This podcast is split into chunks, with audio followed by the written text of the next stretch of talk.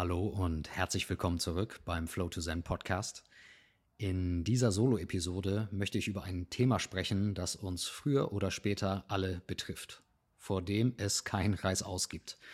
Und das ist gleich richtig schön tiefgründig und geht gleich richtig dahin, wo es weh tut. Und zwar geht es um das Thema Tod, um das Thema Sterben. In diesem Jahr 2023 habe ich persönlich eine sehr direkte, intime Begegnung mit dem Tod gehabt und genau darüber spreche ich, was da vorgefallen ist, wie mich das beeinflusst hat, was das mit mir gemacht hat, wo ich durchgegangen bin, aber auch, was ich daraus gelernt habe. Und meine Hoffnung ist, mit diesem Podcast etwas dazu beizutragen, dass wir das Thema Tod, das Thema Sterben etwas normaler sehen, etwas offener damit umgehen können und vielleicht auch mit einem etwas hm, offeneren Herzen, mit weniger Angst und Verzweiflung, sondern einfach mehr mit Verständnis, aber auch mit einer gewissen Weitsicht und Weisheit. Das ist mein Wunsch, deswegen teile ich das Thema mit euch. Es hat lange gedauert, bis ich damit äh, rausgegangen bin, aber ich glaube, jetzt ist der richtige Zeitpunkt dafür. Ich wünsche dir eine spannende äh, Episode und freue mich auf euren Input, was ihr darüber denkt und wie es euch damit ergangen ist.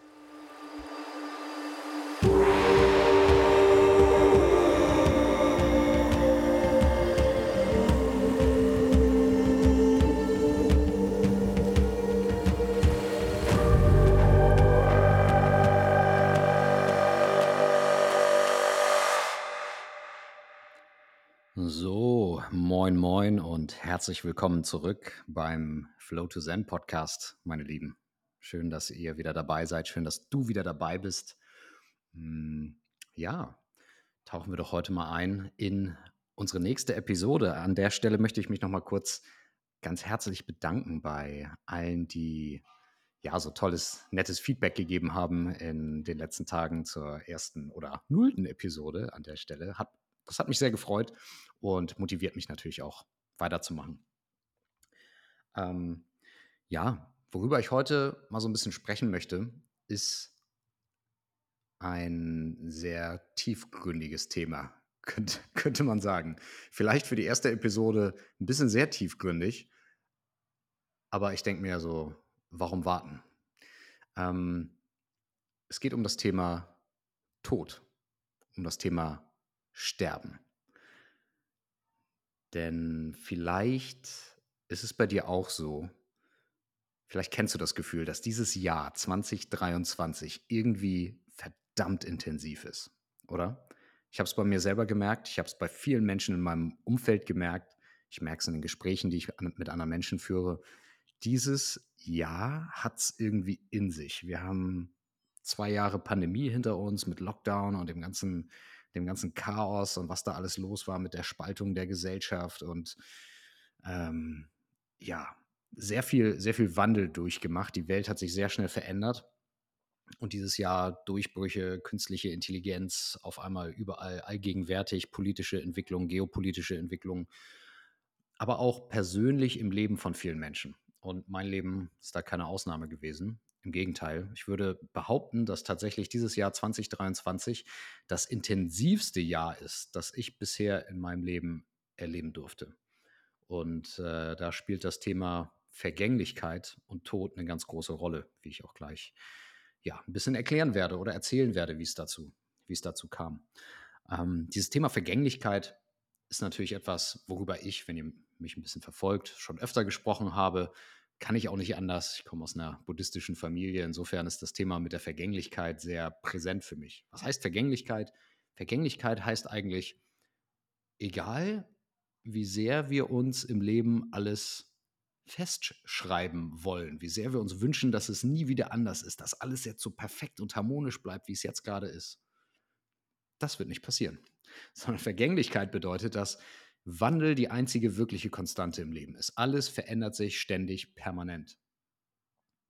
Und das ist natürlich jetzt erstmal ein schöner Spruch aus dem Glückskeks. Ho, ho, ho, ja, alles verändert sich, weiß ich auch. Vielen Dank für deine Weisheit. Aber ähm, am Ende des Tages gibt es doch viele Dinge, die auch sehr beständig sind, oder? Wir sind konservativ, wir haben unseren Garten und äh, jeden Sonntag wird da die Hecke geschnitten und es bleibt einfach, wie es ist. Gerade auf dem Land, da bleiben die Dinge doch einfach mal, wie sie sind.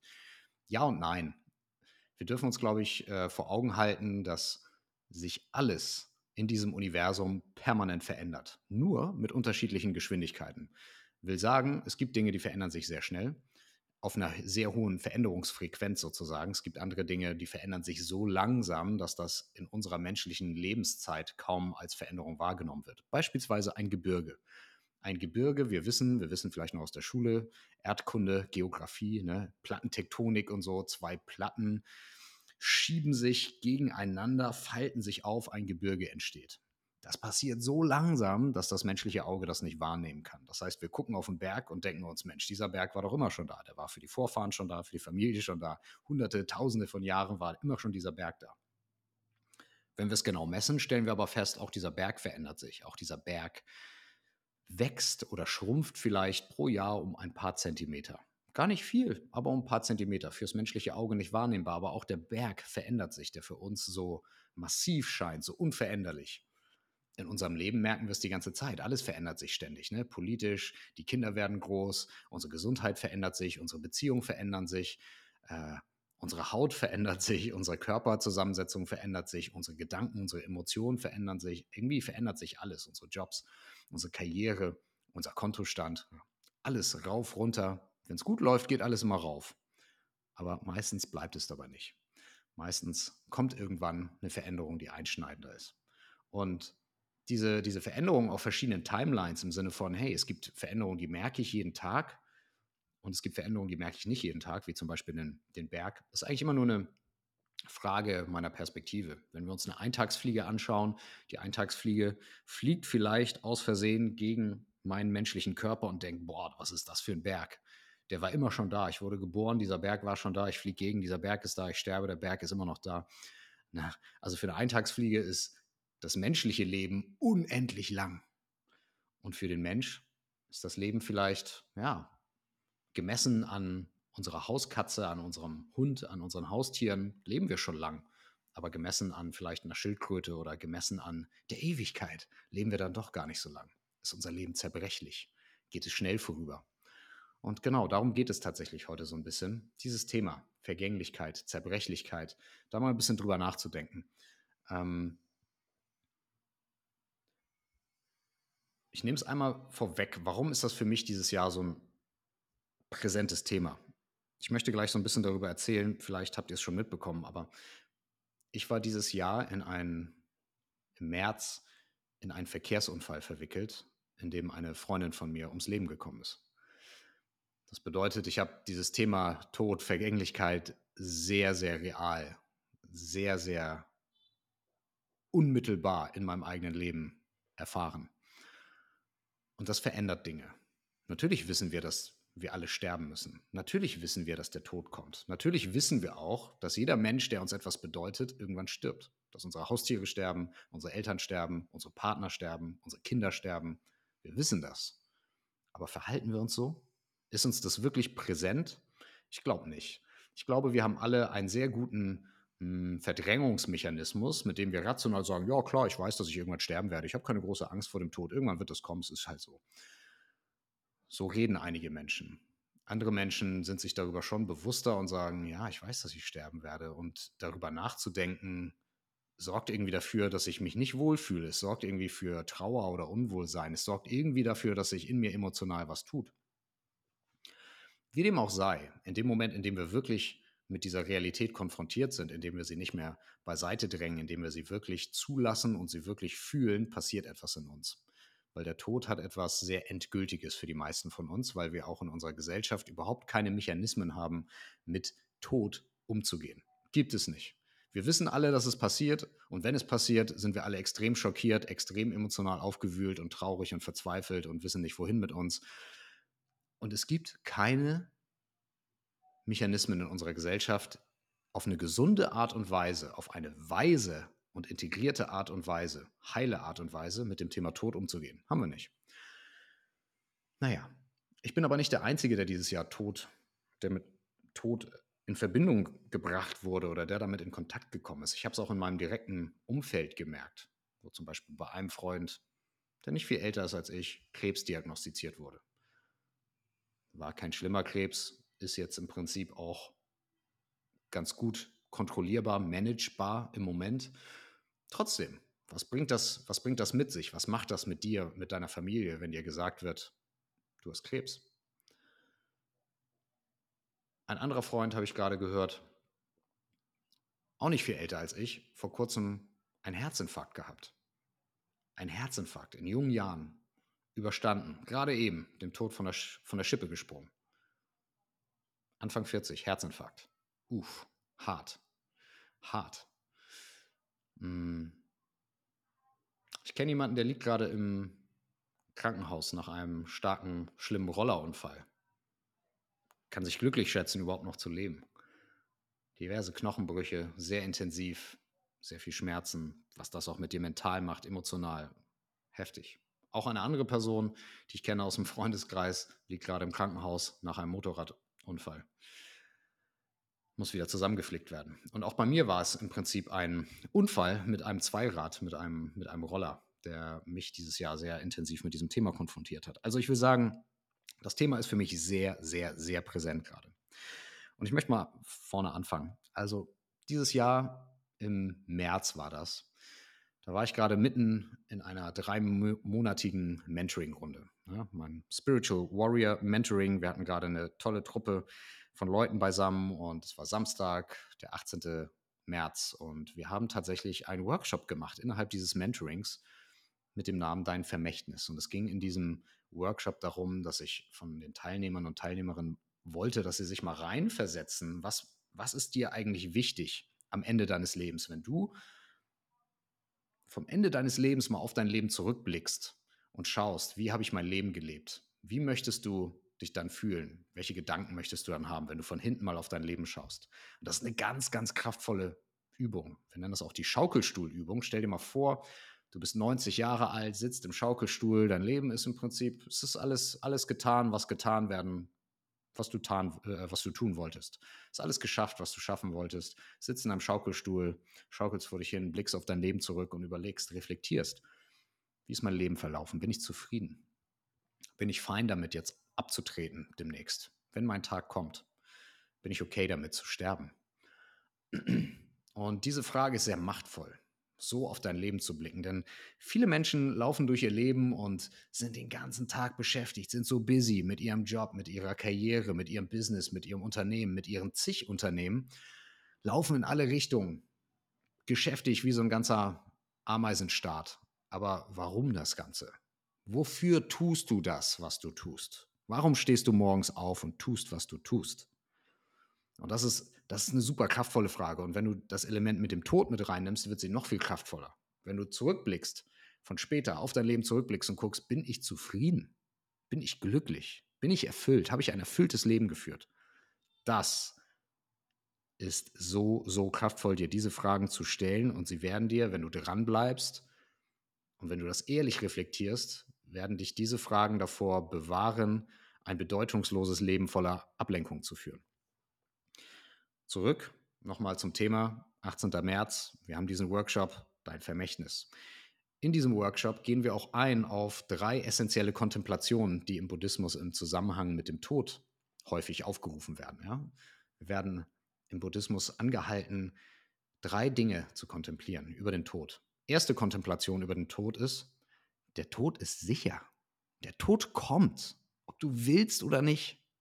Ob du fit bist in deinem Körper oder nicht ob du Millionen auf dem Konto hast oder nicht, ob du in einer liebevollen Beziehung bist oder nicht, ob du Status hast, ob du ein Imperium regierst oder nicht, ist egal. Der Tod kommt zu jedem von uns. Das ist Kontemplation Nummer eins. Lass das mal sacken. Was heißt das? Ich werde sterben. 100 Prozent. Das ist, das ist krass.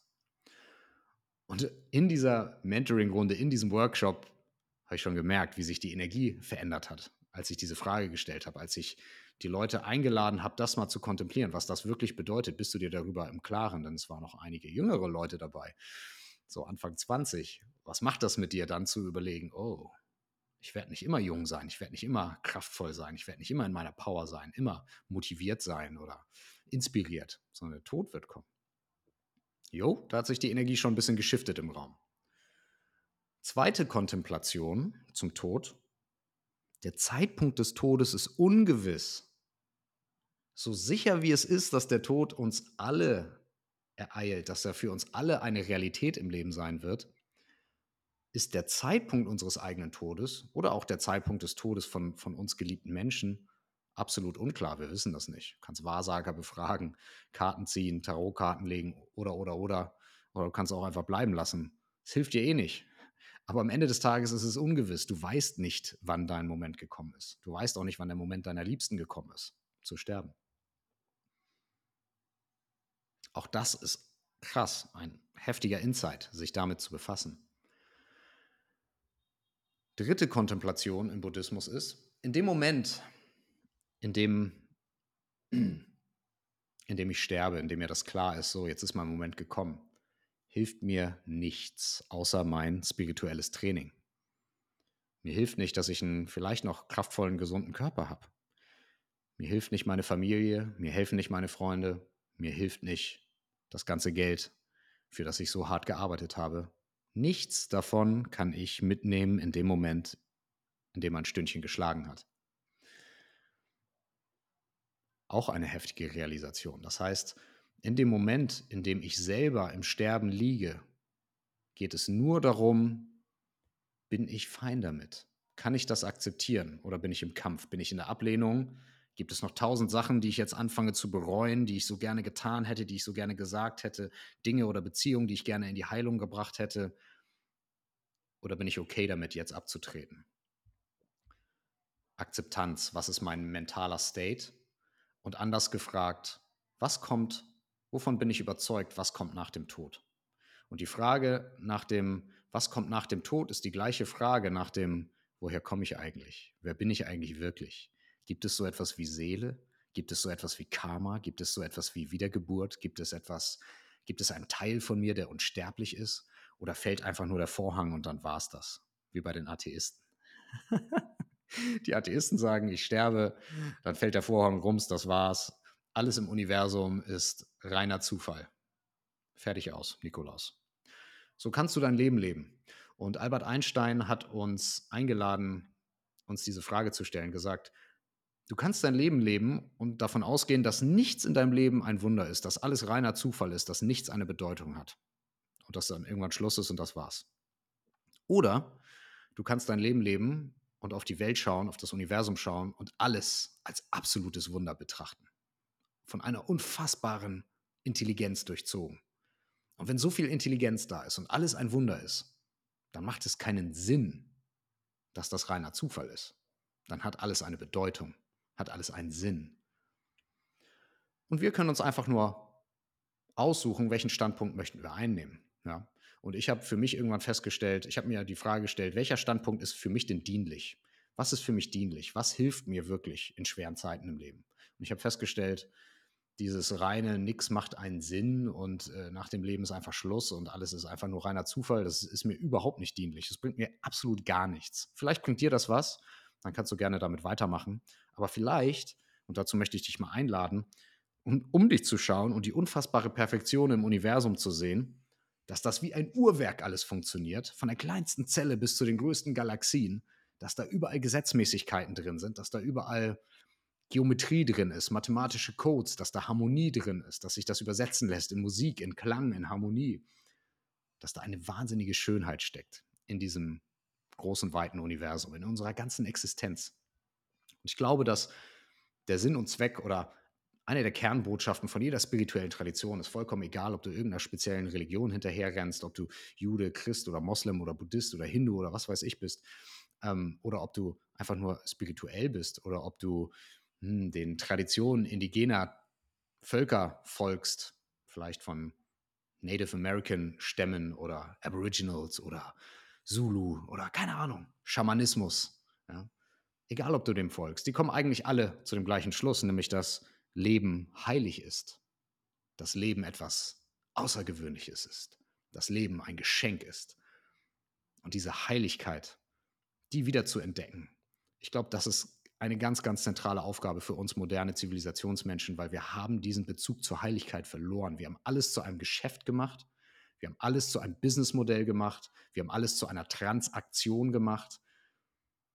Und in diesem Feld, wo alles rational erklärbar ist und alles eine Transaktion ist und alles ein Geschäft ist, In dem verliert, verlieren Wunder und Magie und Perfektion ihren Platz. Und damit verliert Heiligkeit ihren Platz. Wir sehen nichts mehr als heilig an. Wir sehen alles nur an als, natürlich, ich bin hier und ich bin entitled, ich verdiene es und gib mir alles. Ich konsumiere alles weg. Alles, was der Planet zu geben hat, konsumiere ich weg. Hauptsache mir geht's gut, Hauptsache meiner Familie geht's gut. Nach mir die Sinnflut. Und so leben wir als Kollektiv, als Gesellschaft. Und das Ergebnis sehen wir. Wir sehen es in uns selbst. Wir sehen das in der Zerstörung, die wir anrichten, in uns selbst, in unseren Beziehungen, an unserer geistigen, mentalen und emotionalen und physischen Gesundheit. Und wir sehen es in der Welt da draußen, die einfach nur ein Spiegel unserer inneren States ist. Sehen wir diese Zerstörung, die daraus folgt, aus dieser Sinnlosigkeit, was ist jetzt, wenn wir das andersrum sehen werden? Wenn wir Sinn sehen, wenn wir Heiligkeit sehen, wenn wir Spirit, wenn wir Geist, wenn wir Creator, wenn wir Schöpfer sehen, wenn wir Schöpfung sehen, wenn wir Heiligkeit im Leben sehen. Und zu all dem, das steckt alles in dieser dritten Kontemplation zum Tod.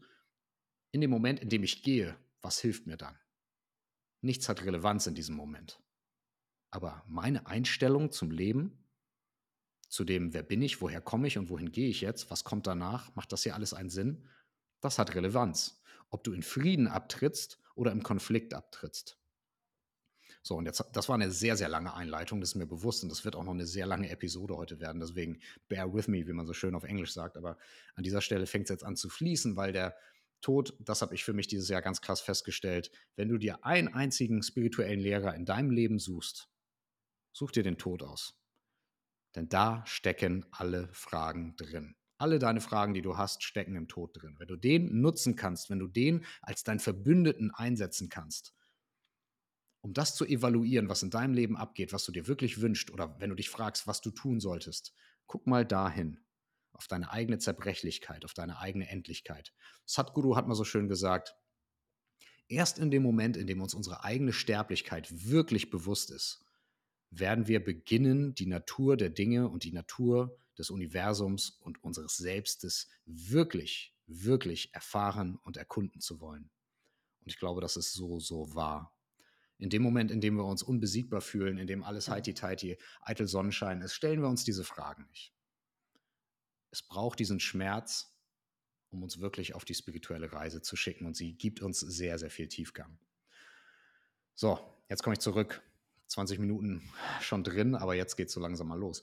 Ähm, mit ein bisschen Geschichtserzählung von diesem Jahr. Also, dieses Jahr, 18. März, wir machen also im Spiritual Warrior Mentoring, machen wir diesen, diesen Workshop, Dein Vermächtnis. Wir gehen rein, diese drei Kontemplationen zu dem Tod. Und ich sehe, in den Leuten tut sich was. Und ich sehe, einige sind bewegt.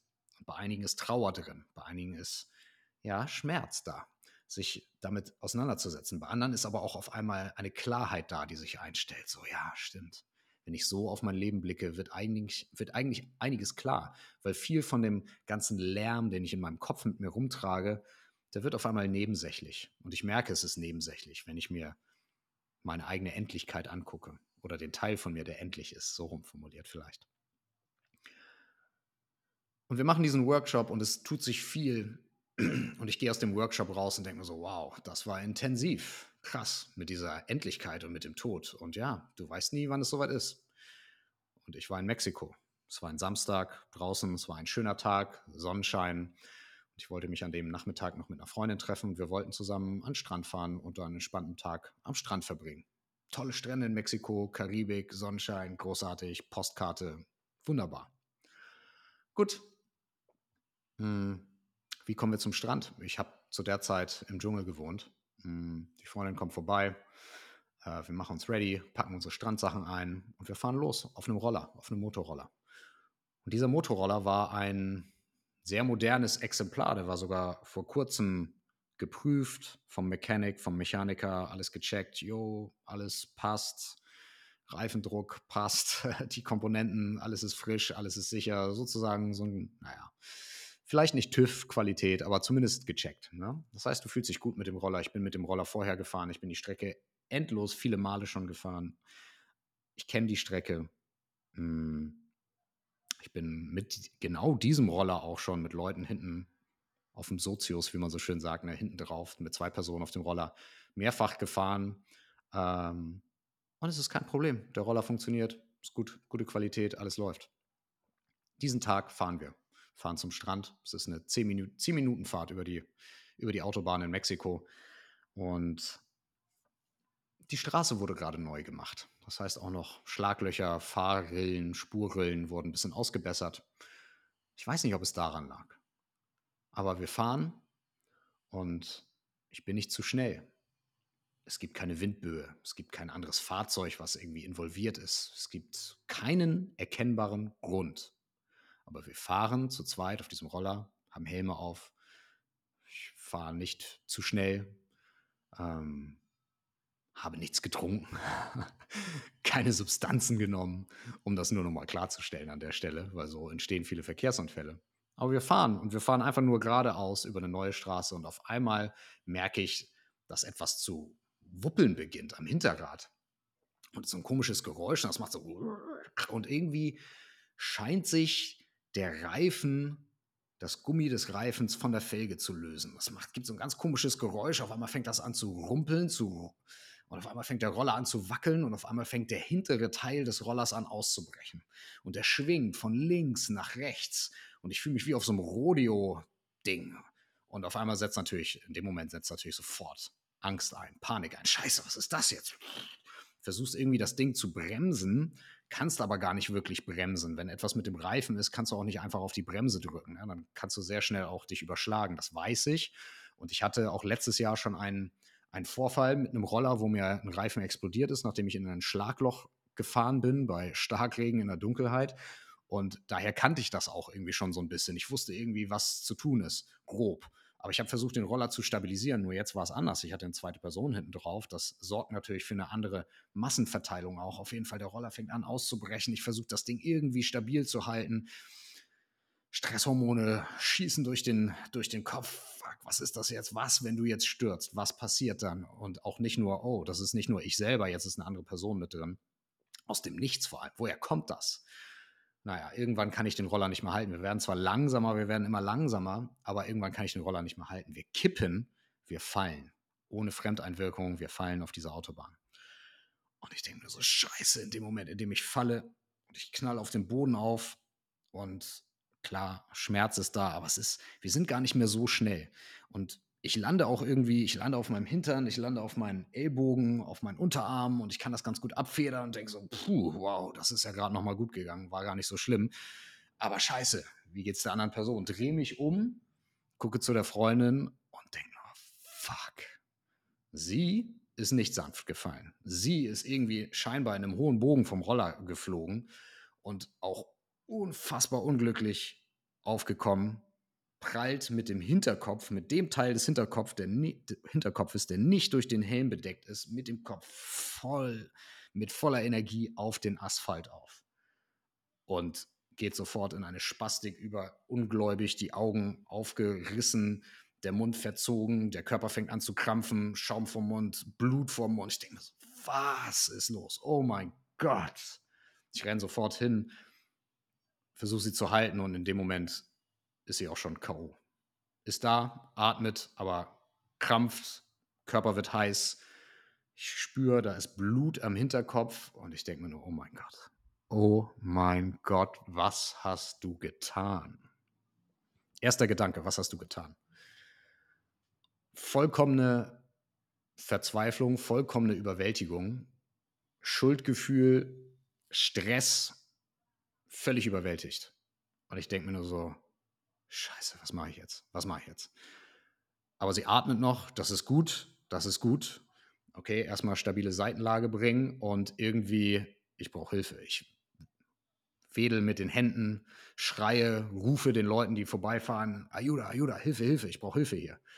Äh, zum Glück halten noch ein paar Autos, ein paar Motorroller, ein paar Leute halten an kommen uns zu Hilfe, fragen, hey, was passiert, was passiert? Ich sage, keine Ahnung, ich weiß nicht, was passiert ist. Irgendwie, irgendwas war mit dem Reifen. Ich gucke zum Roller und sehe, ja, irgendwie hat sich der, der, das Gummi, das Gummi des Reifens hat sich von der Felge gelöst. Ich habe keine Ahnung wie, aber wir sind irgendwie, wir sind gestürzt. Einer ist hinter uns gefahren, hat auch gesagt, ja, ich habe das gesehen.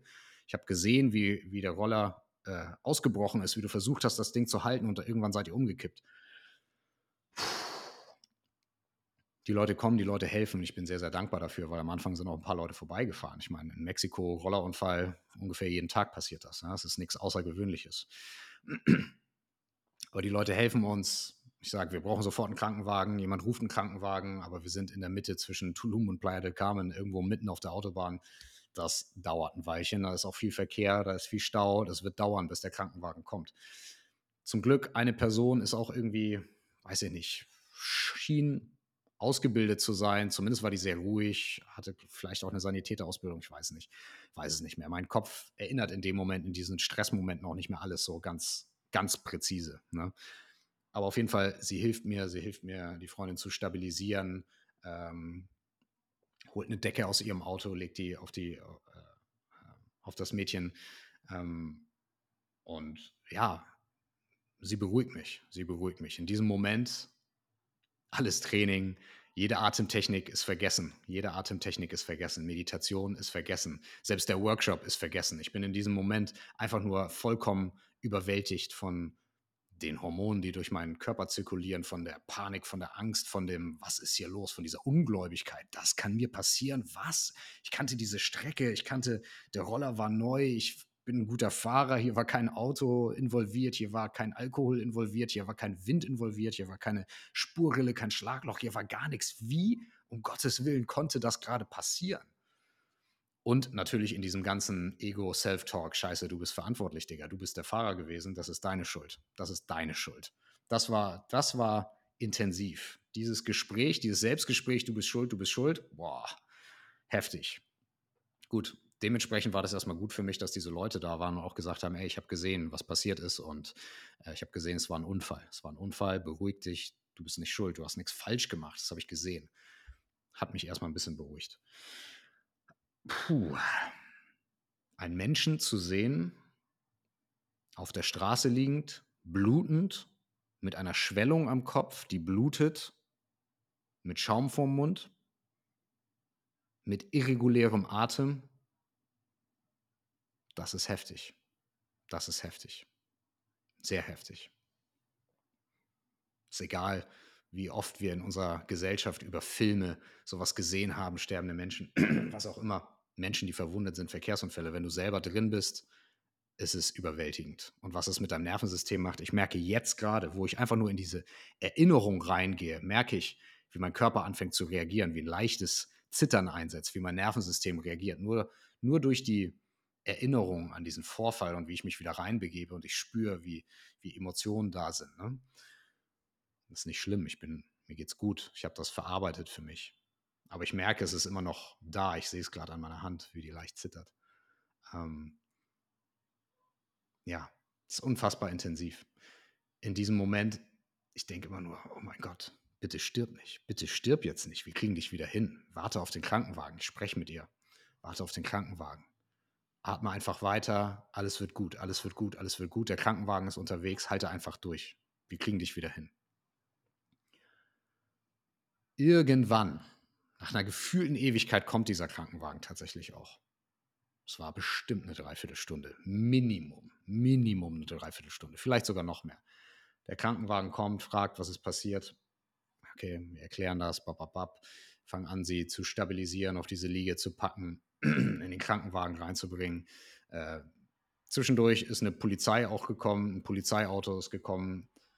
Aber es ist Mexiko es ist nicht wie in Deutschland, dass hier eine vernünftige Beweislage aufgenommen wird und dass das vernünftig protokolliert wird mit Kamera und jemanden Bogen ausfüllt, so und so, es war der Tathergang und wir befragen jetzt hier mal jemanden gar nichts. Wir fragen einfach nur, ja, war das dein Roller? Mhm, was passiert? Guck kurz auf den Roller, ja, Reifen, irgendwie was los.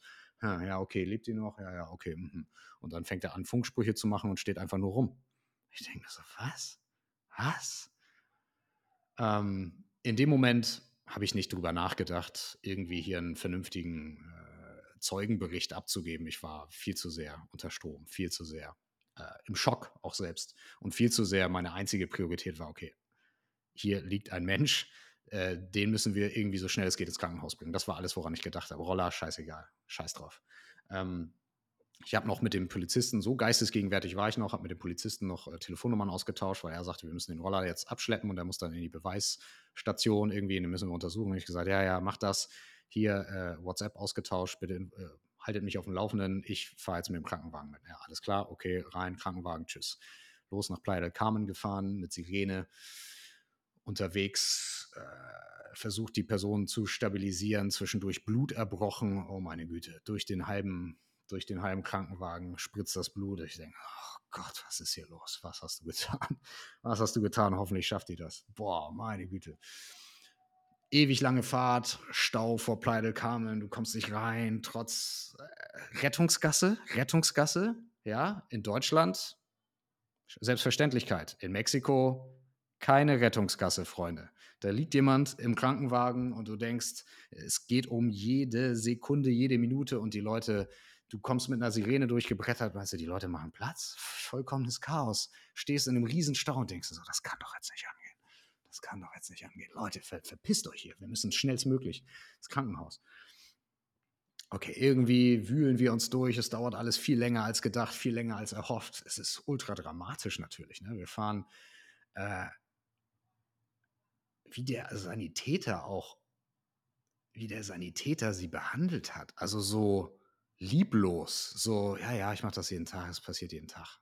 Sagt er mir auch. Ja, ja, haben wir jeden Tag, haben wir jeden Tag. Ich so, ja, ist mir scheißegal, ob ihr das jeden Tag habt. Behandelt sie verdammt nochmal vernünftig, wie ein Menschen und nicht wie irgendwie hier so ein Stück K.O. gegangenes Fleisch. Aber ich glaube, in dem Moment, wahrscheinlich, wenn du in so einem Beruf arbeitest, stumpfst du wahrscheinlich ab. Wahrscheinlich ist das so. Aber für mich ist es unerklärlich, unerträglich zu sehen, wie grob sie da auch rumbuxiert wird und da irgendwelche Nadeln reingestochen werden. Okay, sie hängt jetzt am Tropf, ist gut, sie stabilisiert, das ist gut, aber so die Art und Weise, also widert mich an, macht mich wütend. Aber ich denke mir so, okay, mach jetzt nicht den, äh, den einen Sanitäter hier fertig, weil das ist der Einzige, der hier gerade helfen kann. Also, Kontenance, mein Lieber. Aber ich spüre, wie Emotionen in mir aufsteigen, ne? wie ich wütend werde in diesem Moment.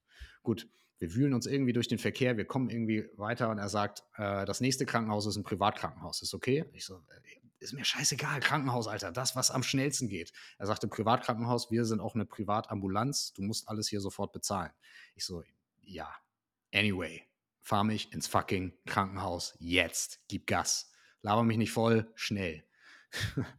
ähm, gut, was das wirklich bedeutet, durfte ich dann erst später erfahren. Das war mir nämlich auch nicht klar. Es war das erste Mal, dass ich in einem mexikanischen Krankenhaus war.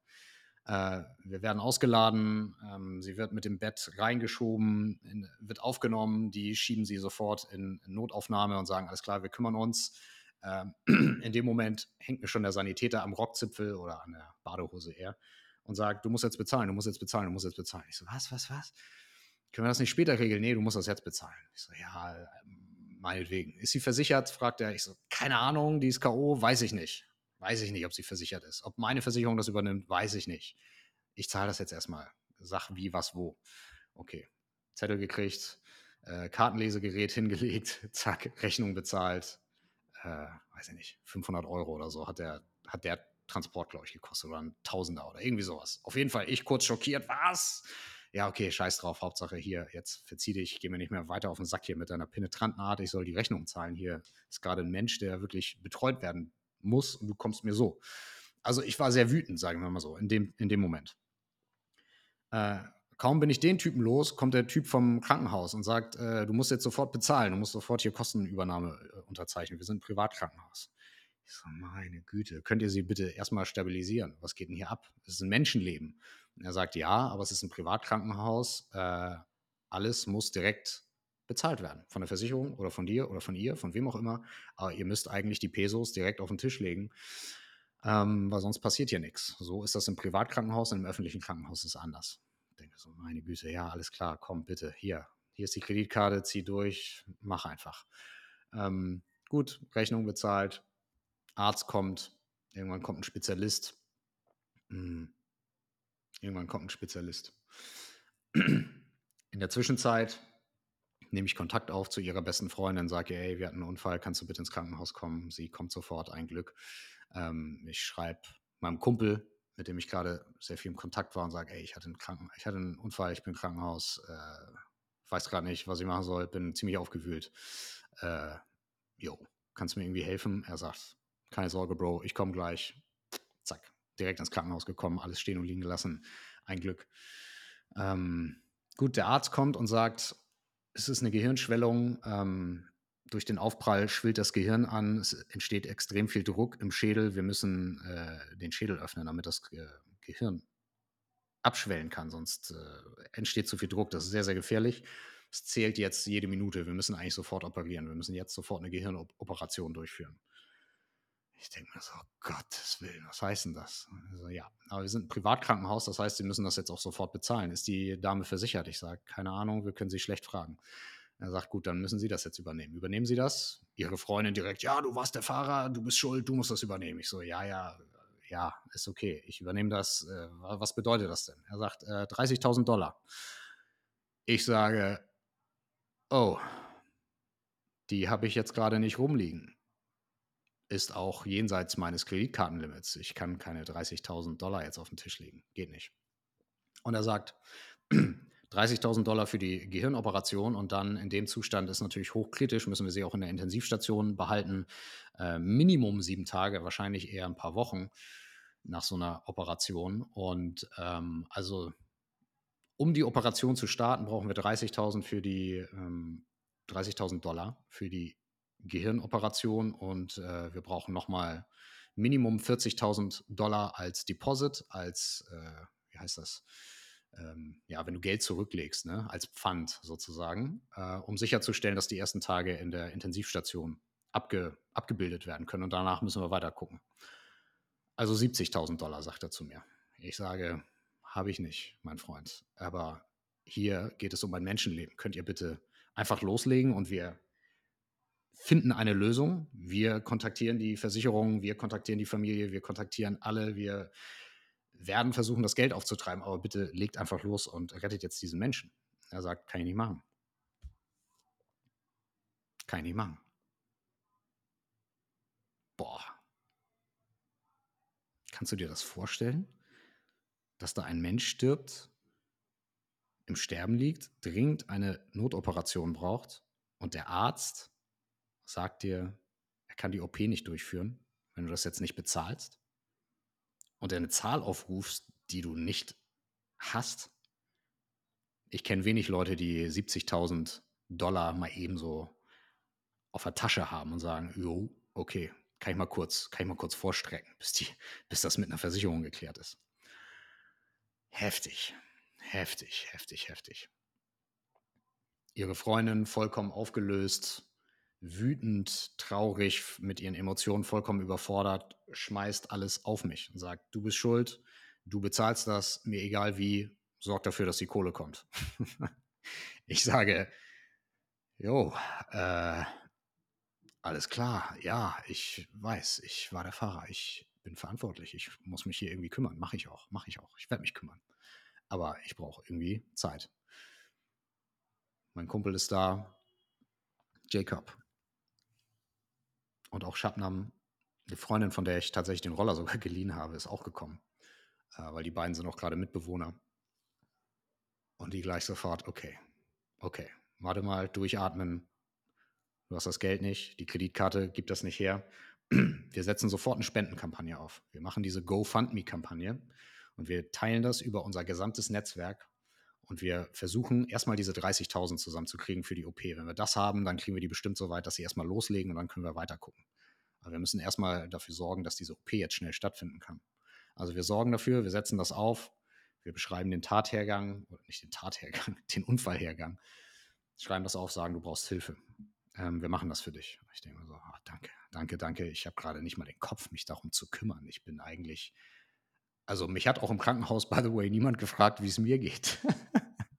niemand hat gefragt, wie es mir geht. Interessiert kein Schwein. Die haben gesehen, okay, der steht noch, der kann noch reden, alles klar, der ist okay. Aber wie es mir emotional geht, egal. Da ist eine Person, die braucht jetzt Hilfe, ist auch okay für mich. Ich komme schon zurecht. Aber wie schnell sich das, was ich an diesem Workshop-Tag noch mit den Leuten besprochen habe, wo wir noch durchgegangen sind, was wir durchdacht haben und wo wir uns reinversetzt haben in diese Lage und überlegt haben, was bedeutet das für mein Leben? Wie schnell das wirklich dann kommen kann? Wie schnell das Thema wirklich präsent sein kann? Dass es noch am gleichen Tag passiert, am 18. März. Yo. Einer, der damit nicht gerechnet hat, war ich. Das hat mich ganz schön umgehauen. ganz schön umgehauen. Aber den Support, den ich hatte, also einmal diese, oder erstmal der Schock, das negative Selbstgespräch, die eigene Schuldzuweisung, die Freundin, die dabei ist, die die Schuldzuweisung noch verstärkt, die da in die gleiche Kerbe schlägt, damit umzugehen, wow, das war ganz schön knackig für mich. Und ich war mehr als nur gesegnet, dass ich diese zwei Freunde äh, hatte, die sofort ins Krankenhaus gekommen sind, die sich um alles gekümmert haben, die mir nachher Kleidung gebracht haben. Die Krankenhäuser in Mexiko sind ja auch alle auf äh, minus 10 Grad gefühlt runtergekühlt. Äh, du sitzt da in Badeklamotten, weil du an den, an den Strand wolltest.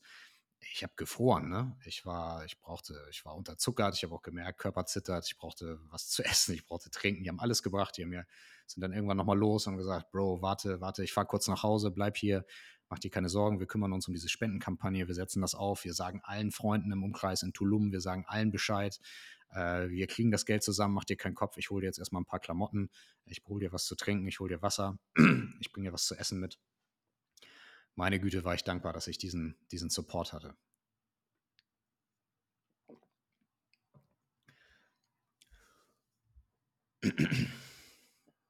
Wir treten also diese Spendenkampagne los. Und sowas habe ich noch nicht erlebt. Sowas habe ich noch nicht erlebt. Wir erklären, wir brauchen für diese Gehirnoperation 30.000 US-Dollar. So schnell es irgendwie geht.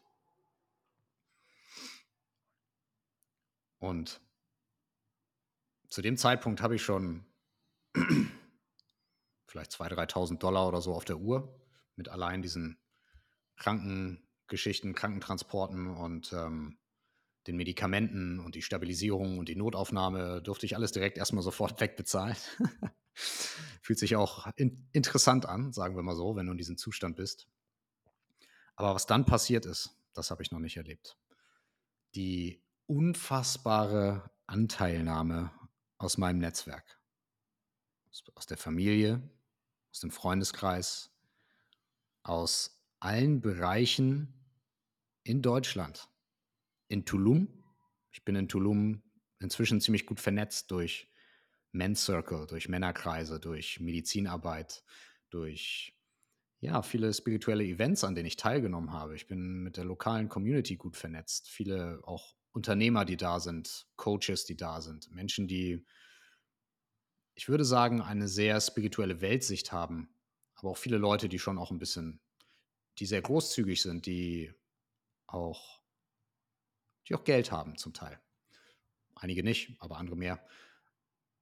Anyway, geht auch gar nicht darum, wer wie viel hat, aber allein die Anzahl von Menschen, die jetzt angefangen hat, sich einzuschalten, war absolut überwältigend für mich. In einem Zustand, wo ich dachte, ich schaffe das nicht. Weil das habe ich gedacht. Ich saß auf diesem Krankenhaus, auf dieser Couch da, in dieser Lounge und dachte, Alter, wie soll ich das schaffen? Wie soll ich 30.000 Euro aus der Luft kreieren? Wie, wie, wie soll ich das jetzt machen? Ich bin vielleicht kriege ich irgendwie einen Notfallkredit, dann bin ich überschuldet, aber scheiß drauf. Es geht darum, hier ein Menschenleben zu retten, dann wird das verdammt nochmal gemacht. Das war für mich klar. Es war für mich klar, wenn es notwendig ist, dann verschulde ich mich halt, mache ich halt. Ich leihe mir das Geld, aber irgendwie kriegen wir das hoffentlich zusammen. Aber 30.000? Scheiße. Was dann passiert ist, war Wahnsinn. Das ganze Netzwerk hat geglüht. Zu dem Zeitpunkt war Deutschland hat schon geschlafen. In Deutschland ging der Tag zu Ende.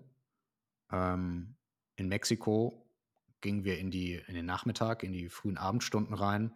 Das heißt, dort waren die Leute noch aktiv. Es wurde in kürzester Zeit in Tulum in allen Netzwerken, in allen WhatsApp-Gruppen, in allen Telegram-Gruppen wurde es geteilt. Und auf eine Art und Weise, die mich sehr berührt hat. Weil es wurde geschrieben, unser, unser Freund und Bruder, Dorje, hatte einen ganz schlimmen Unfall.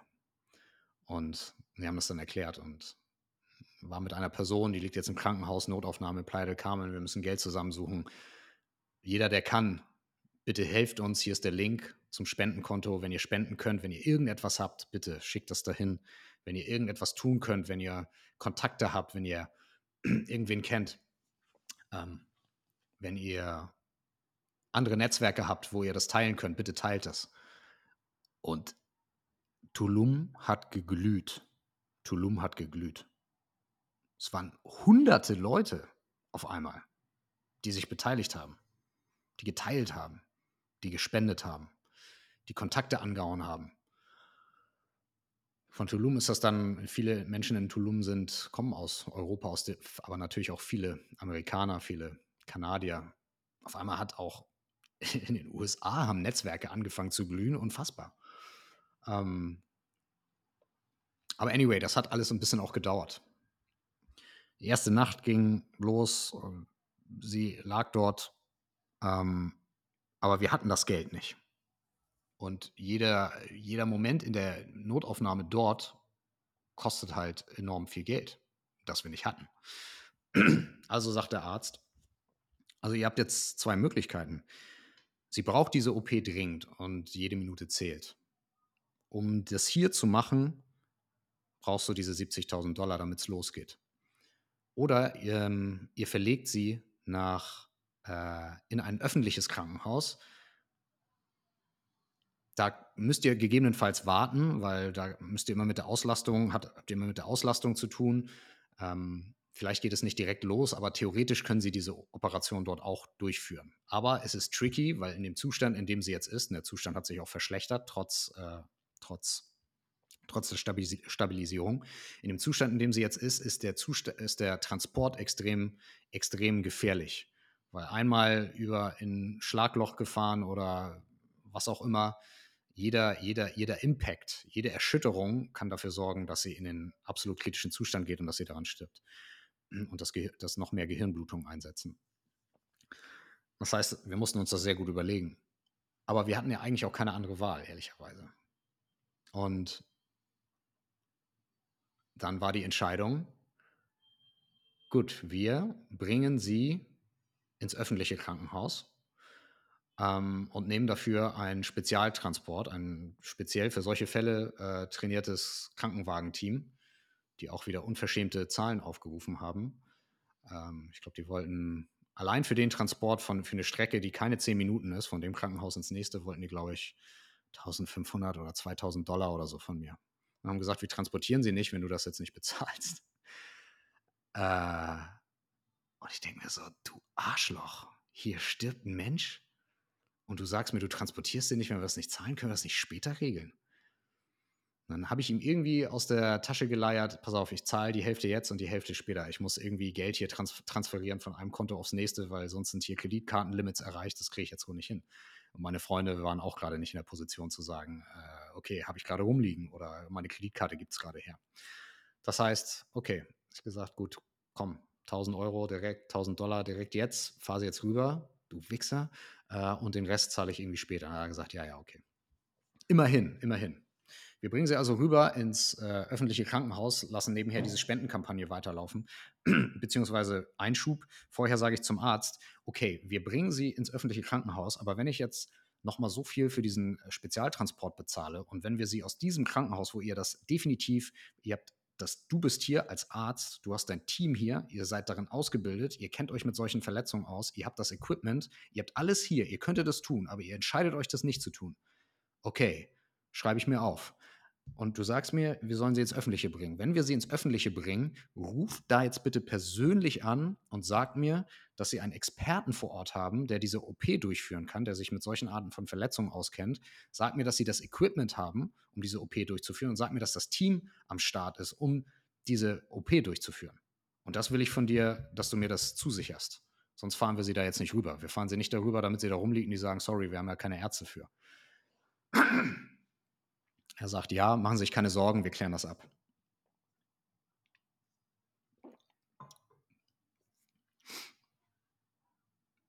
Ein paar Minuten später gehe ich nochmal rein, sage so, wie sieht es jetzt aus? Äh, die Krankenwagen-Dudes sind hier.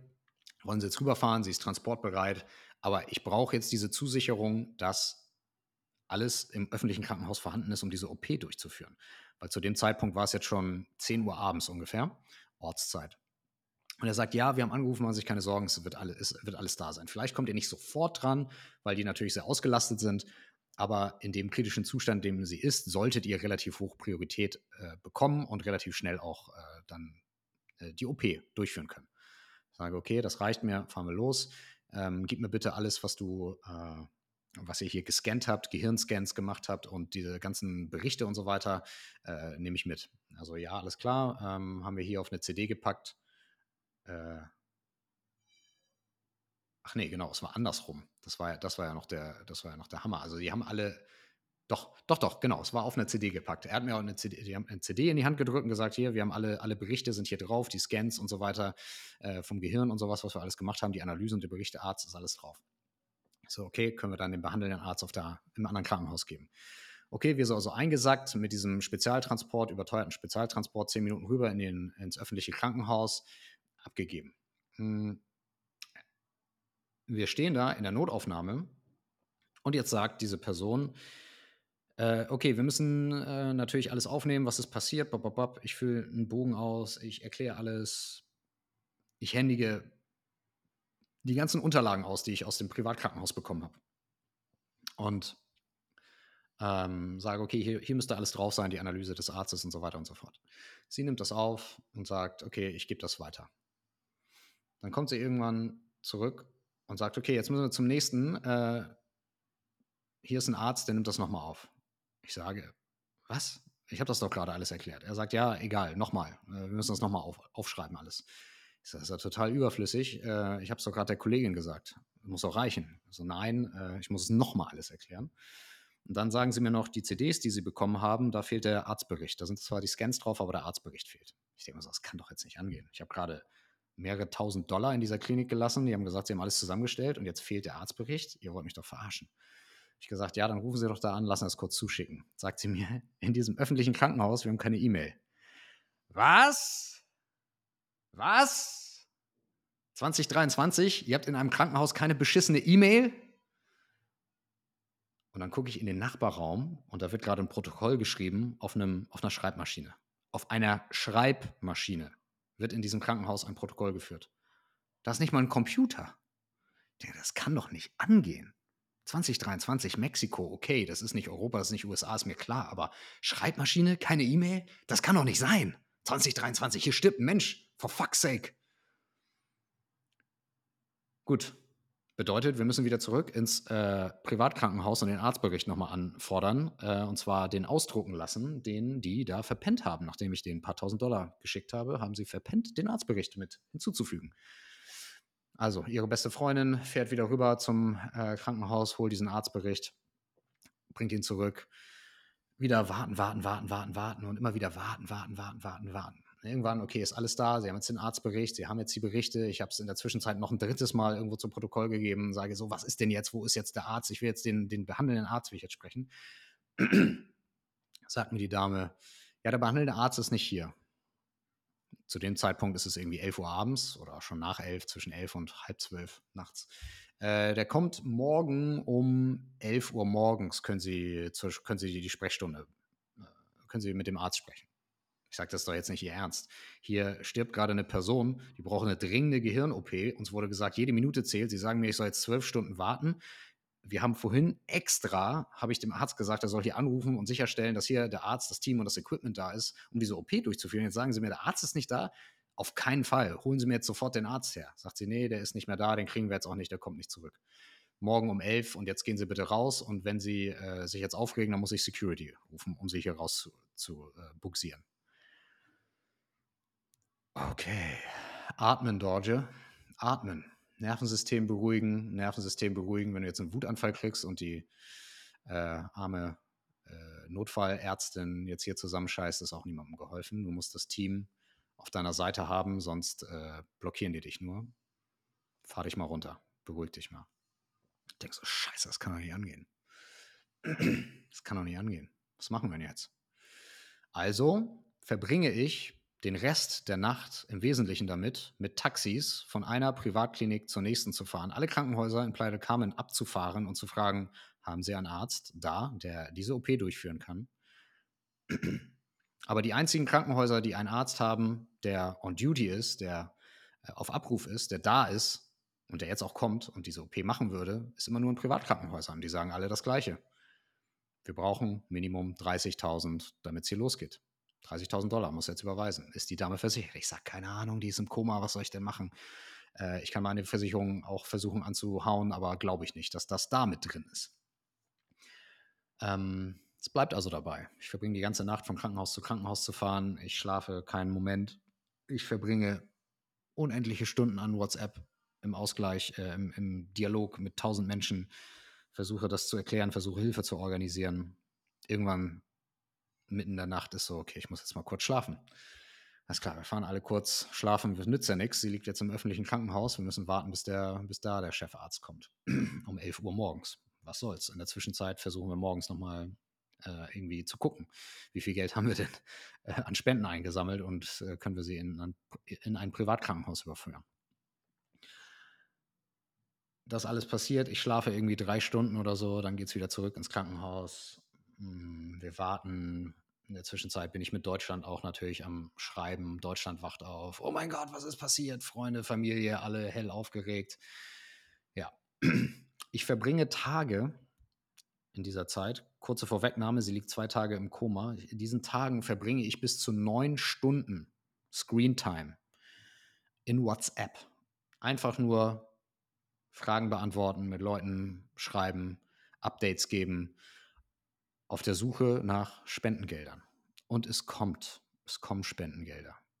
Einige kleine 5-Euro-Beträge, andere 20, andere Fuffi, andere 100, andere mehrere hundert Euro. Einige kommen und schmeißen mehrere tausend Euro rüber und sagen, alles klar, wir helfen dir. Und es ist Wahnsinn. Was sich jetzt tut, ist Wahnsinn. Wir hoffen drauf, dass um 11 Uhr morgens jetzt die OP losgehen kann.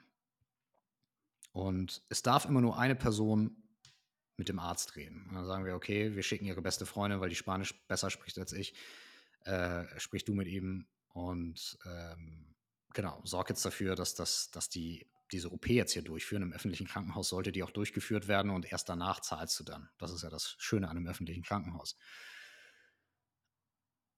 Irgendwann kommt ihre beste Freundin in Tränen aufgelöst raus und sagt, der Arzt sagt, er hat nicht das Equipment da und ähm, er glaubt auch nicht, dass das Sinn macht. Er hat ein paar Tests gemacht, er glaubt nicht, es ist nicht genügend Response da. Sie haben die Schmerzmittel runtergefahren und jetzt müsste eigentlich der, der Körper müsste reagieren auf das Runterfahren der Schmerzmittel mit äh, gewissen Reaktionen, die es im Gehirn geben sollte. Man müsste das auch an den Augen sehen.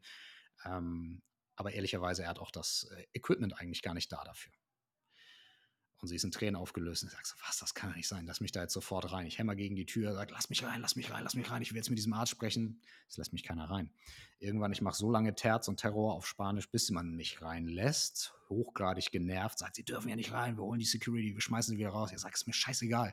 Hol mir jetzt diesen Arzt ran, ich will mit dem persönlich reden. Warum ist er überhaupt, warum braucht er zwölf fucking Stunden? Mir wurde gesagt, letzten Abend, dass wir jetzt hier loslegen, ich will jetzt mit dem sprechen. Sagt sie nur, der Arzt ist nicht mehr da. Sag ich, was? Wie, der ist nicht mehr da? Ja, der kam nur morgens rein, hat seine Sprechstunde gemacht, hat sich angeguckt, was hier zu tun ist, äh, ist jetzt weiter, der ist jetzt in einer anderen Klinik. Ich denke, das kann doch nicht angehen. Ich war kurz davor, irgendetwas kaputt zu machen. In dem Moment ist Atemtraining und Meditation egal. In dem Moment willst du etwas kaputt machen, weil du bist so überfordert mit dieser Hilflosigkeit und auch mit dieser offensichtlichen Scheißegal-Attitude von diesem, von dem Personal in diesem öffentlichen mexikanischen Krankenhaus, wo ich verstehe es. Sie sehen das jeden Tag, sie sehen schlimme Dinge, äh, sie sehen Dinge, die in Deutschland unvorstellbar sind. Und sie sehen das jeden Tag. Und ihre, ihre einzige Möglichkeit, damit umzugehen, ist abzustumpfen, zu sagen, scheiß drauf, wir können nichts machen. Schrei mich jetzt nicht an, wenn du mich anschreist, fliegst du raus. So einfach ist es, Freundchen. Aber diese Art von Umgang selber zu erleben, ist hart ist sehr hart, denn du bist emotional extrem aufgewühlt. Natürlich möchtest du, dass diesen Menschen geholfen wird, so schnell es geht. Und es passiert einfach nicht. Und damit umzugehen, ist so anstrengend. Insbesondere, wenn dich die Freundin noch die ganze Zeit an, anpfeift und sagt, es ist deine Schuld, es ist deine Schuld. Äh, irgendwann kommt auch noch ihr Bruder aus den USA von der Freundin. Ähm, kommt eingeflogen, hat davon gehört, hat gesagt, alles klar, ich kümmere mich, ich komme mit rüber, mal gucken, kann ich irgendwas, kann ich irgendwas tun, außer ich will bei meiner Cousine sein, äh, bei meiner, bei meiner ähm, Halbschwester sein. Kommt eingeflogen. Ehemaliger US Marine. Zwei Touren nach Afghanistan, Terroristen jagen. Kein super entspannter Zeitkollege, Zeitgenosse. tätowiertes Maschinengewehr und einen Totenkopf auf seiner Schulter. Als der ankommt, denke ich mir nur so, scheiße. jetzt muss ich mit dem auch noch umgehen.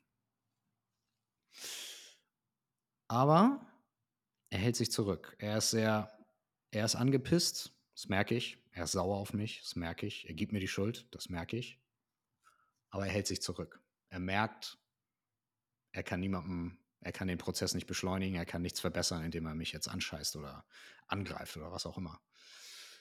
Und er merkt auch, dass ich emotional involviert bin, ne? dass ich emotional berührt bin, dass ich alles tue, was ich kann, dass ich die Nacht nicht gepennt habe, dass ich Spendengelder versuche aufzutreiben.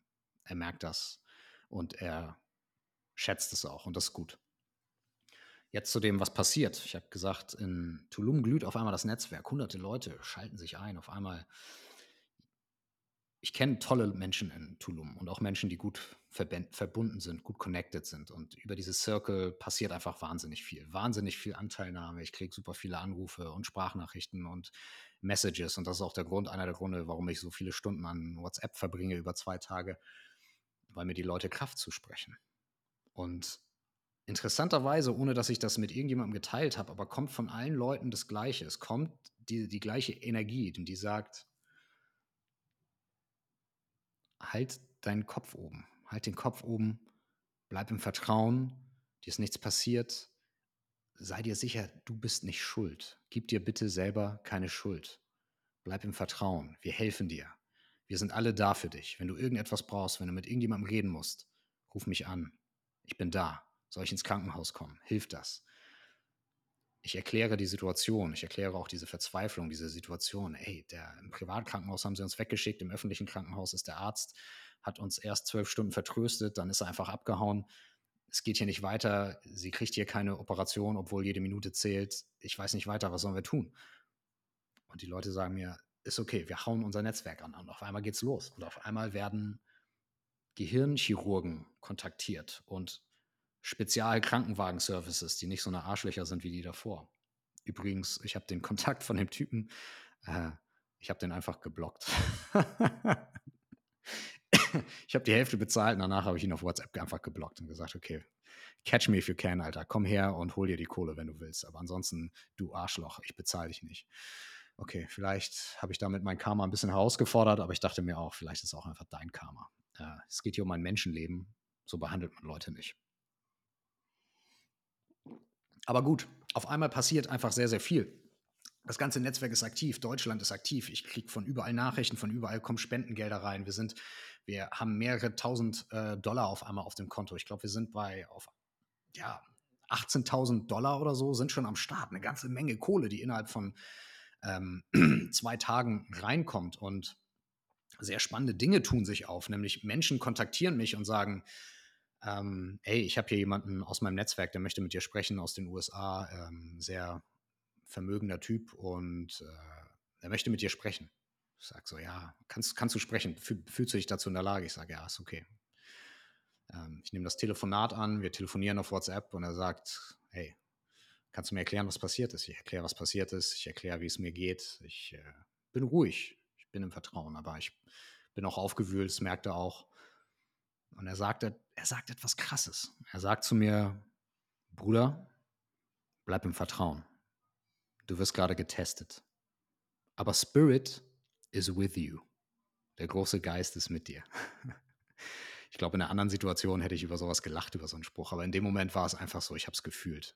Ich habe es gefühlt. Und es hat mich ganz, ganz tief berührt, dieser, dieser Support, der da war. Und diese Liebe, die mir von so vielen Menschen zuteil geworden ist. Und falls du damals mitbekommen hast, was passiert ist und wenn du mit da warst, mit Nachrichten, mit energetischem Support, mit Zeremonien, die abgehalten worden sind, vielleicht auch mit finanziellem Support. An dieser Stelle nochmal mein ganz, ganz herzliches, aus dem tiefsten Herzen kommendes Dankeschön für eure Unterstützung. So viele Leute haben mich unterstützt. So, so, so, so viele. Und es hat mich in diesen Momenten gehalten und getragen, in den Momenten, wo ich dachte, ich kann das jetzt nicht. Ich kann das nicht aushalten. Das ist zu viel. Ich hatte das Gefühl, ich kollabiere. In dem Moment, wo ich unter dieser Last, unter diesem Schock, unter dieser Trauer, unter dieser Hilflosigkeit drohte zu kollabieren, hat mich diese ganze Liebe, die mich erreicht hat, über so viele Kanäle, die hat mich auf einmal wieder gehoben, hat mich angehoben. Ich habe das Gefühl, ich fange an zu schweben. Es ist so viel Liebe da, es ist so viel Support da, es sind Menschen da, von denen ich gar nicht wusste, dass, dass sie so viel Anteil an meinem Leben nehmen. Menschen, die ich überhaupt nicht kannte, die gesagt haben, ey, ich habe gehört, was passiert ist, es tut mir so leid für dich hier, ich supporte dich mit allem, was ich kann, kann ich dir irgendwie weiterhelfen. Menschen, die gesagt haben, ey, ich kenne dich nicht persönlich, aber mir hat ein guter Freund von dir berichtet. Er hat gesagt, du bist sein Freund, du bist sein Bruder oder dass du diesen Menschen sehr, sehr viel wert bist und dass du tolle Arbeit machst. Und das reicht mir, um zu wissen, ich will dich unterstützen. Ne, kann ich irgendetwas tun. Und diesen Gesprächen, auch in diesem Telefonat, in diesem Geschäftsmann hat gesagt, hey, ich kenne einige ähm, sehr wohlhabende Leute und äh, ich wollte nur einmal wissen, wer bist du, wie ist deine, wie ist deine Energie. Ähm, aber ich habe dich jetzt gehört, ich habe dich gefühlt und ich möchte dir helfen. Und ich möchte dir an der, dieser Stelle sagen, wenn ihr das Green Light bekommt, wenn ihr grünes Licht von, ähm, von, äh, von dem Arzt bekommt, dass ihr die OP machen könnt, ähm, dann gebe ich dir 10.000 Dollar. Schicke ich dir. Schicke, ich schicke dir 10.000 Dollar, wenn du grünes Licht vom Arzt bekommst. Ich habe jetzt gehört, der Arzt ist erstmal abgehauen und hat gesagt, okay, es macht gerade keinen Sinn. Äh, ich schicke dir jetzt nicht einfach so, aber wenn du grünes Licht kriegst, melde dich bei mir, kriegst 10.000 Dollar.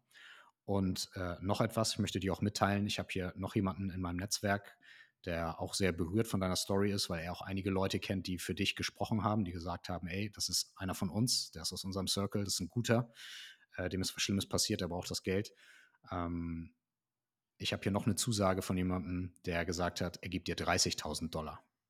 Er wartet auf meinen, er hat auf mein, auf mein Go gewartet. Er hat gesagt, äh, ja, wenn du mit ihm sprichst, sprichst, sprich mit ihm, analysier den, fühl mal rein, ist das real, ist der gut? Ähm, wenn er gut ist, wenn er ein gutes Herz hat und wenn du sagst, go, ich gebe dem Kohle, dann gebe ich dem auch Kohle und ich packe 30.000 mit in den Pott. Wir brauchen ja eh mehr für, für die Intensivstation. Ey, und in dem Moment bin ich, ich hatte einfach, ich habe geweint vor Freude. Ich dachte so, wie kann das sein? Dass jemand sagt, ich gebe dir 10.000 Dollar, ich gebe dir 30.000 Dollar, ich kenne dich nicht mal. Aber wir geben dir das Geld, um dieses Menschenleben zu retten. Und wir kennen dich gar nicht, aber wir fühlen dich und wir haben von dir gehört. Und ich habe an diesen zwei Tagen viel weinen müssen tatsächlich. Und das ist etwas, was mir als Typ, als Kerl, als Deutschem auch nicht immer leicht fällt und früher auch nie leicht fiel. Ich habe, weiß ich nicht, wie viele Jahre nie geheult, bis ich angefangen habe mit dieser Heilungsarbeit mit Pflanzen, äh, äh Pflanzen, mit, äh, meine Güte, mit Plant Medicine, ne, mit Pflanzenmedizin ähm, zu arbeiten, mit Männercirkeln zu arbeiten, mit, mit tiefer innerer Arbeit, mit Schattenarbeit angefangen habe und da rangekommen bin an den Kram, der in mir drin ist, an Trauer ranzukommen, die noch aus der Kindheit da ist und so weiter und so fort wo ich gelernt habe, okay, es ist okay, auch für mich als Mann zu weinen und diese, diese, und den Schmerz und die Trauer und die Verzweiflung fühlen zu dürfen, dass es wichtig ist. Aber in diesen Tagen, in diesen zwei Tagen habe ich sehr, sehr viel geweint. Und das war super gut und super wichtig. Ich habe am Bett bei dieser Freundin geweint vor Verzweiflung, vor Schmerz. Ich habe äh, vor Freude geweint, vor Rührung geweint, vor all dem, was an Support durch meine Familie, durch meine Family da war, durch meine Freunde, durch meine Circles.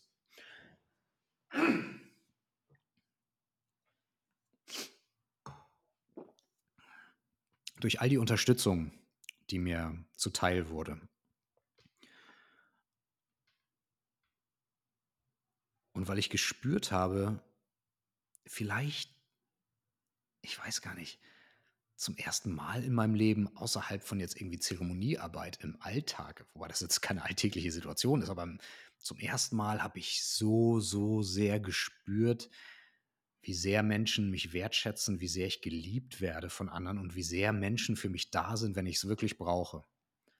Und ich habe auch häufig gezweifelt an in meiner auf meiner Reise als Selbstständiger und als Coach, wo du immer dieses Umsatz auf und ab hast und du bist eine One-Man-Show und mal hast du gute Monate und dann läuft es gut und dann kommt erstmal wieder gar nichts und es ist immer auf und ab und es ist nicht leicht, gerade am Anfang als selbstständiger Coach äh, gut zu leben. Ne? Äh, insbesondere wenn du jetzt auch die ganze Zeit durch die Gegend reist, in Airbnb bist, äh, überall Trainings weitermachst, in dich selber investierst, in Coachings investierst, in Zeremonien investierst, in Lehrer investierst. Und das mache ich viel. Ich gebe sehr viel Geld aus. Ich gebe sehr viel Geld aus. Und im Wesentlichen gebe ich Geld aus, um selber zu wachsen.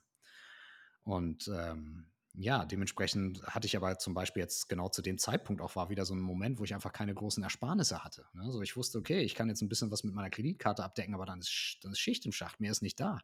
Geht gerade nicht. Und in dem Moment dann zu merken, ey, wenn es wirklich drauf ankommt, wenn es wirklich drauf ankommt, sind meine Leute für mich da, ist meine Familie für mich da, sind meine Freunde für mich da, ist ein Netzwerk für mich da, wo auf einmal so viel Liebe, so viel Support in mein Leben strömt, so viel Fülle, so viel Abundance. Und da habe ich das erste Mal, glaube ich, wirklich gespürt, was eigentlich Abundance, was Fülle wirklich ist. Fülle ist nicht der Kontostand, den du auf dem Konto hast. Fülle, Abundance ist ein Gefühl von Vertrauen und von Dankbarkeit, wo du weißt, für mich ist gesorgt. Und deshalb durfte ich in diesen zwei Tagen so dramatisch, das war so, so traumatisch, das vielleicht auch war, so chaotisch, das war so überfordernd, das war durfte ich in diesen zwei Tagen oder in diesen Tagen und die Tage danach so viel Fülle spüren. So viel, hey, hier ist Support da, hier ist ein Netz da, du wirst gehalten, alles ist da, alles ist da, was du brauchst, ist da. Wie gehst du jetzt damit um? How do you show up? Das war da und das hat mich so sehr gerührt, dass ich, äh, dass mich, dass mich das paar Mal zu Freudentränen gerührt hat. Okay, weiter im Prozess. Die Gelder kommen.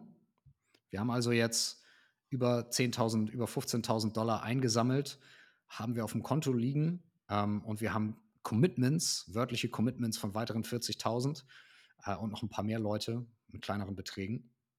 Aber wir wissen jetzt, okay, es kann losgehen. Wir können jetzt zumindest die OP bezahlen innerhalb von zwei Tagen. What the, was geht ab? Geil. Gleichzeitig auch, scheiße, jede Minute zählt. Und dann dieses, der Arzt ist nicht da, was machen wir jetzt? Hm, der Arzt gibt das grüne Licht nicht. Das heißt, die einzige Möglichkeit war, sie in ein Privatkrankenhaus zu transportieren.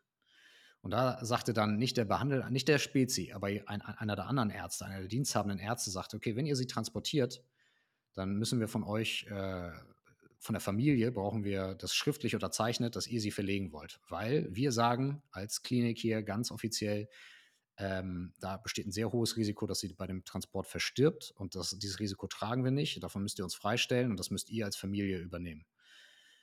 So, dann war natürlich okay. Das heißt, wir müssen jetzt mit ihrer Familie sprechen, ähm, wo nur noch die Mutter und der Bruder äh, in Kolumbien äh, da sind. Und die müssen die Entscheidung treffen und das unterschreiben und sagen, wir verlegen sie und gehen das Risiko ein, dass sie dabei stirbt. Boah.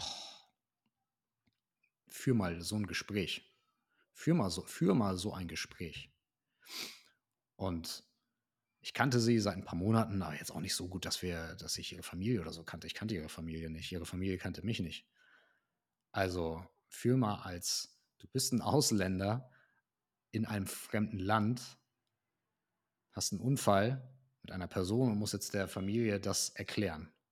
Mach das mal. Viel Spaß.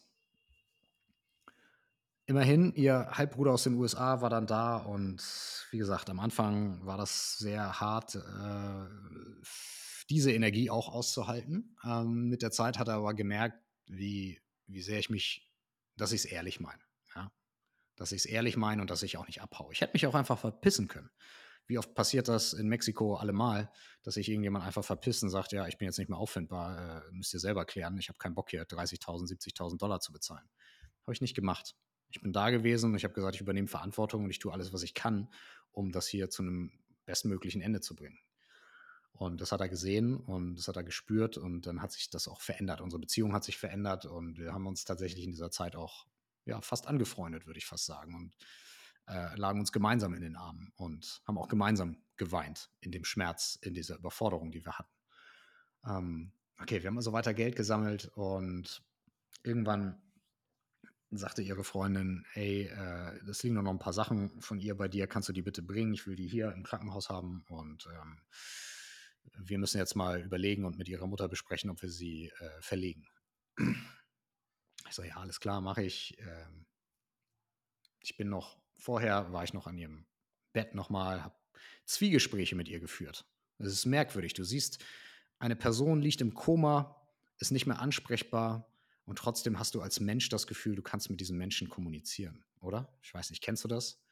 Ich kenne das noch von meinen Großeltern. Als meine Großeltern verstorben sind, die letzten Tage im Krankenhaus waren die auch nicht mehr ansprechbar. Aber ich habe mit ihnen auch gesprochen und ich war mir sicher, dass ich gehört werde, dass meine Intention, meine Liebe, mein, meine Worte, dass die ankommen, dass die durchkommen, dass die Energie durchkommt. Und egal wie rational wir sind, egal wie sehr wir im Alltag sagen, ja, ich glaube nur das, was ich sehe, was ich anfassen kann, ja, ja, ja. Aber sind wir nicht auch alle so langsam über diesen Punkt hinaus? Ich meine, wir glauben auch an Wi-Fi und ans Internet, können wir auch nicht sehen, aber es ist da, oder? Und vielleicht glauben wir auch an Intuition und glauben wir an Seele und glauben wir, dass wir kommunizieren können, glauben wir an Vorfahren, glauben wir an Karma, who knows? Aber in solchen Momenten werden Sachen auf einmal klar. Es ist Vertrauen da und du weißt, jo, ich spreche jetzt gerade mit dir. Und ich habe mit ihr gesprochen. Ich habe am, am, Bett geweint und gesagt, ey, es tut mir so leid. Es tut mir so leid. Ich weiß nicht, wie das passieren konnte. Es tut mir so leid, dass du jetzt hier liegst. Aber ich war gleichzeitig auch überrascht, so wie stark ist dieser Körper, das so durchzuhalten. Das Herz schlägt, alles macht weiter, der Körper macht weiter, dabei ist die Verletzung lebensgefährlich. Zwei Tage Koma jetzt schon. Alle sind da, alle sorgen sich. Du machst einfach weiter, atmest weiter, Herz schlägt weiter. Stirbst nicht, aber verbessert sich auch nicht. Was machen wir jetzt damit? Und in dem Moment kam der Gedanke, was? Selbst wenn die OP gelingt, was, wenn sie nie wieder der alte, die, äh, die alte, äh, der alte Mensch wird? Was, wenn sie ihren Körper nicht mehr so benutzen kann wie früher, wenn eine Lähmung ist? Was, wenn sie nicht mehr weiß, wie sie heißt, wenn sie ihre Geschichte vergisst, wenn sie nicht mehr sprechen kann? Boah, all diese Gedanken gehen durch dich und immer wieder, immer wieder der alte Mindloop, du bist schuld.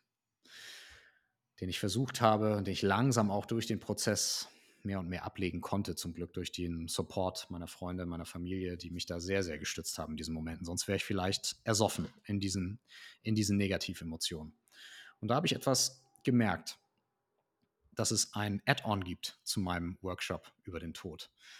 In dem Moment, in dem es um meinen eigenen Tod geht, ja, da ist das Einzige, was hilft, mein spirituelles Training. Und mein spirituelles Training hat mir sehr geholfen in diesen Zeiten. Sehr geholfen, das aus einer höheren Perspektive zu betrachten, zu gucken, okay, warte mal, wofür ist das hier gerade gut? Was will ich, was will meine, was ist, was soll meine Seele hier gerade erfahren? Und kann ich Licht sehen bei all diesem Leid, bei all diesem Schmerz? Und so viel Schmerz, das für sie, für ihre Familie, für ihre Freunde ist. Gibt es Licht? Gibt es etwas zu lernen? Gibt es etwas, woran wir hier wachsen? Gibt es eine spirituelle Botschaft, die hier drin steckt? Und kann das sein? Kann das sein, dass es auf einer Seelenebene einen Grund dafür gab. Weil mal ganz nüchtern betrachtet, die statistische Wahrscheinlichkeit, dass das jetzt passiert, dass du an einem sonnigen Tag mit einem neuen Roller auf einer neuen Straße, auf einer Strecke, die du kennst, auf eine Art und Weise fährst, mit der, über die du schon tausendmal mit anderen Menschen gefahren bist.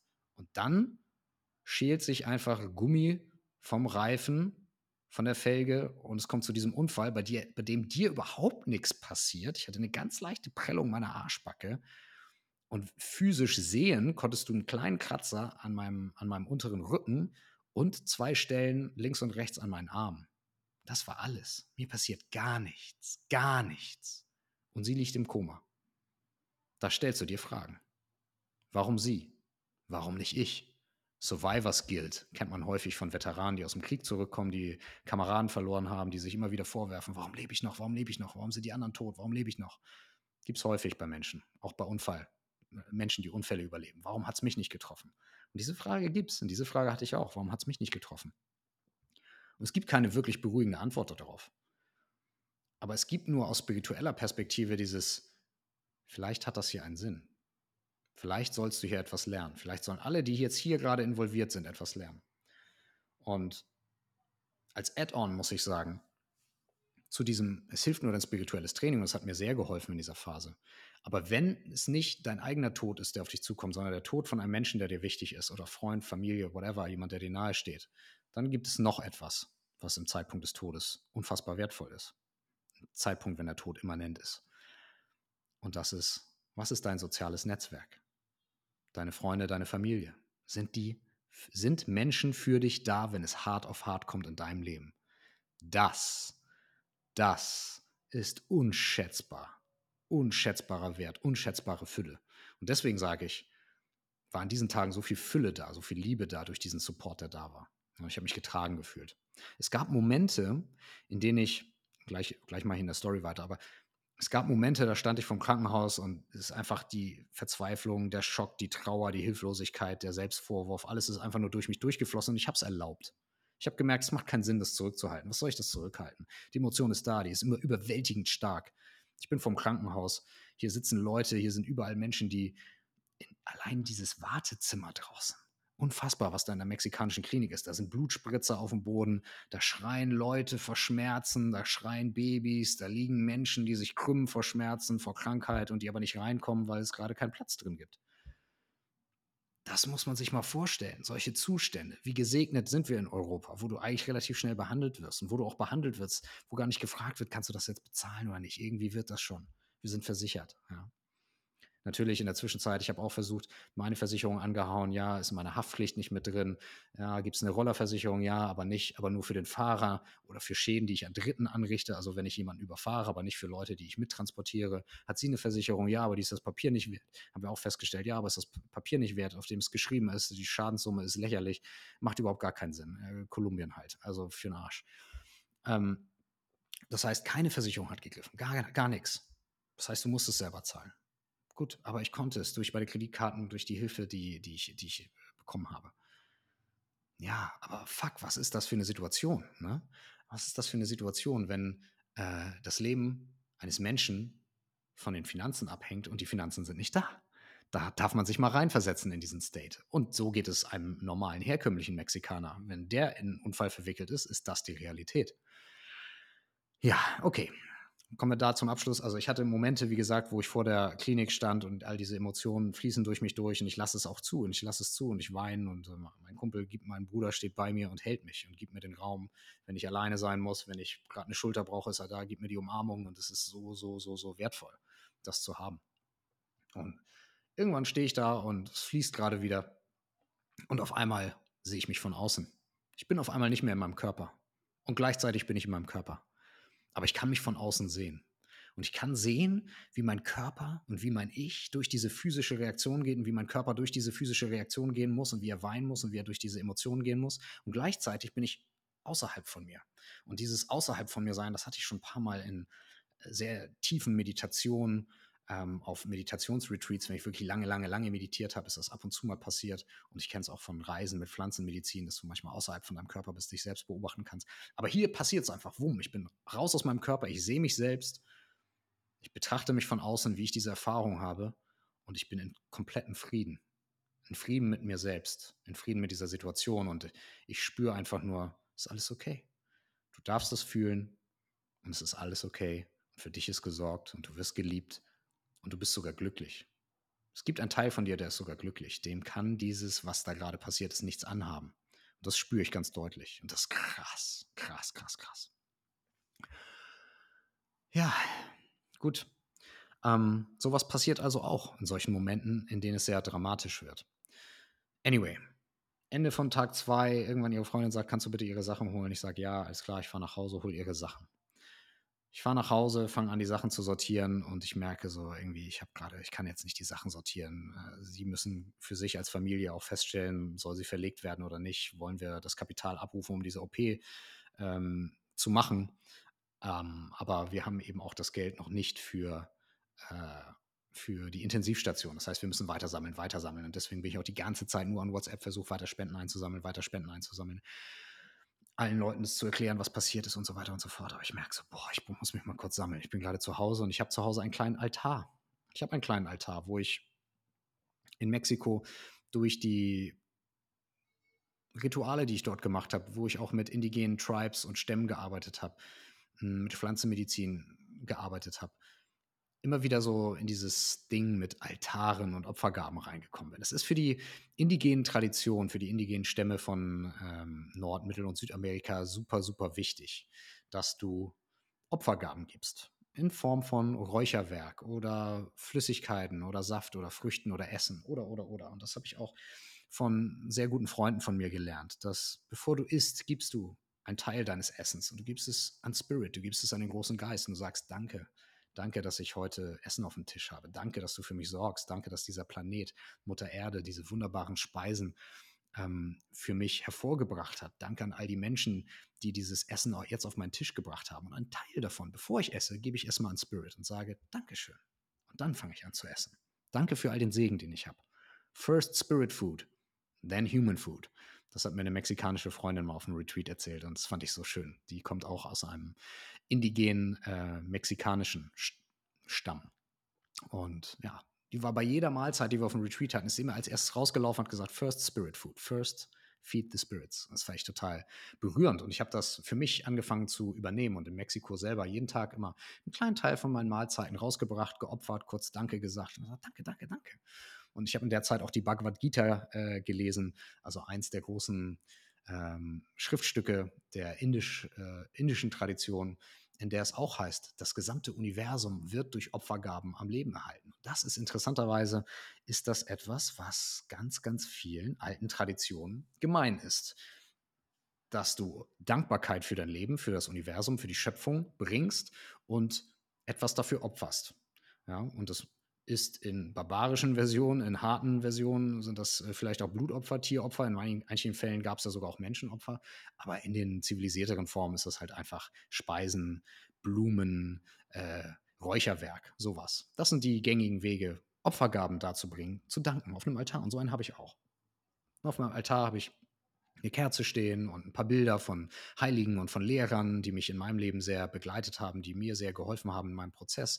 Ein paar Gegenstände, Ritualgegenstände, die mir in Zeremonien oder so oder von speziellen Leuten geschenkt worden sind, wie hm, Kristalle oder äh, bestimmte Kräuter und so. Sowas liegt da alles rum.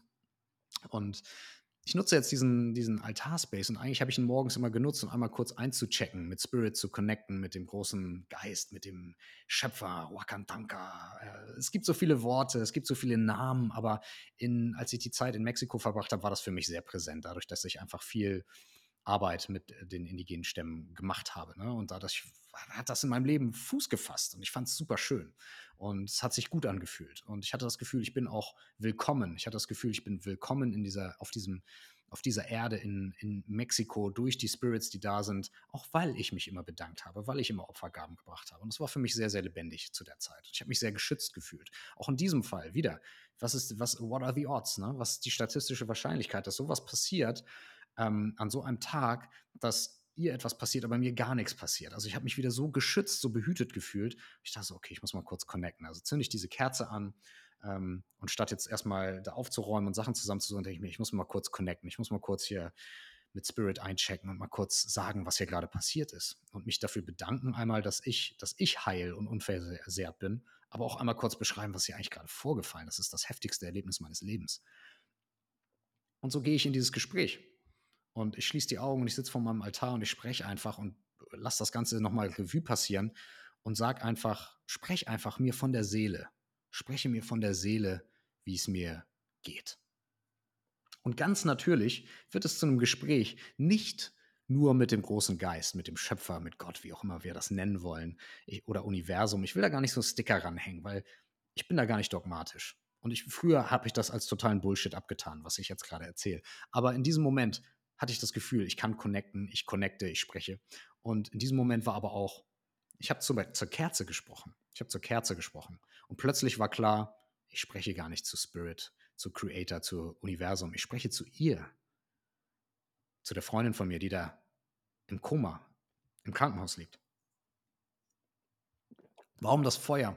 Das Feuer ist ein spirituelles Element in den Native American Traditions, in den äh, für die Indianer. Ich will sie nicht Indianer nennen, weil das so ein falsches Wort ist. Ne? Wir sind nicht in Indien.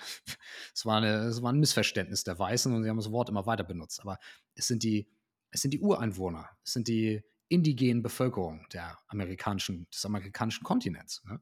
die ganz, ganz große Wächter unserer Weisheitstradition sind, die ganz, ganz viel bewahrt haben, trotz des Überrollens, trotz des Erobertwerdens, trotz der Krankheiten und des Völkermords und des Genozids und was die alles erleben mussten, ähm, bis heute ganz, ganz großartige Traditionen, spirituelle Traditionen bewahren.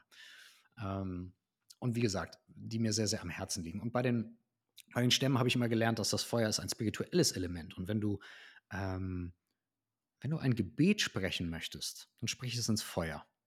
Weil das Feuer wird immer als Großvater bezeichnet. Großvater Feuer. Ja. Abuelito Fuego, sagen sie in Mexiko so gerne. Großväterchen Feuer.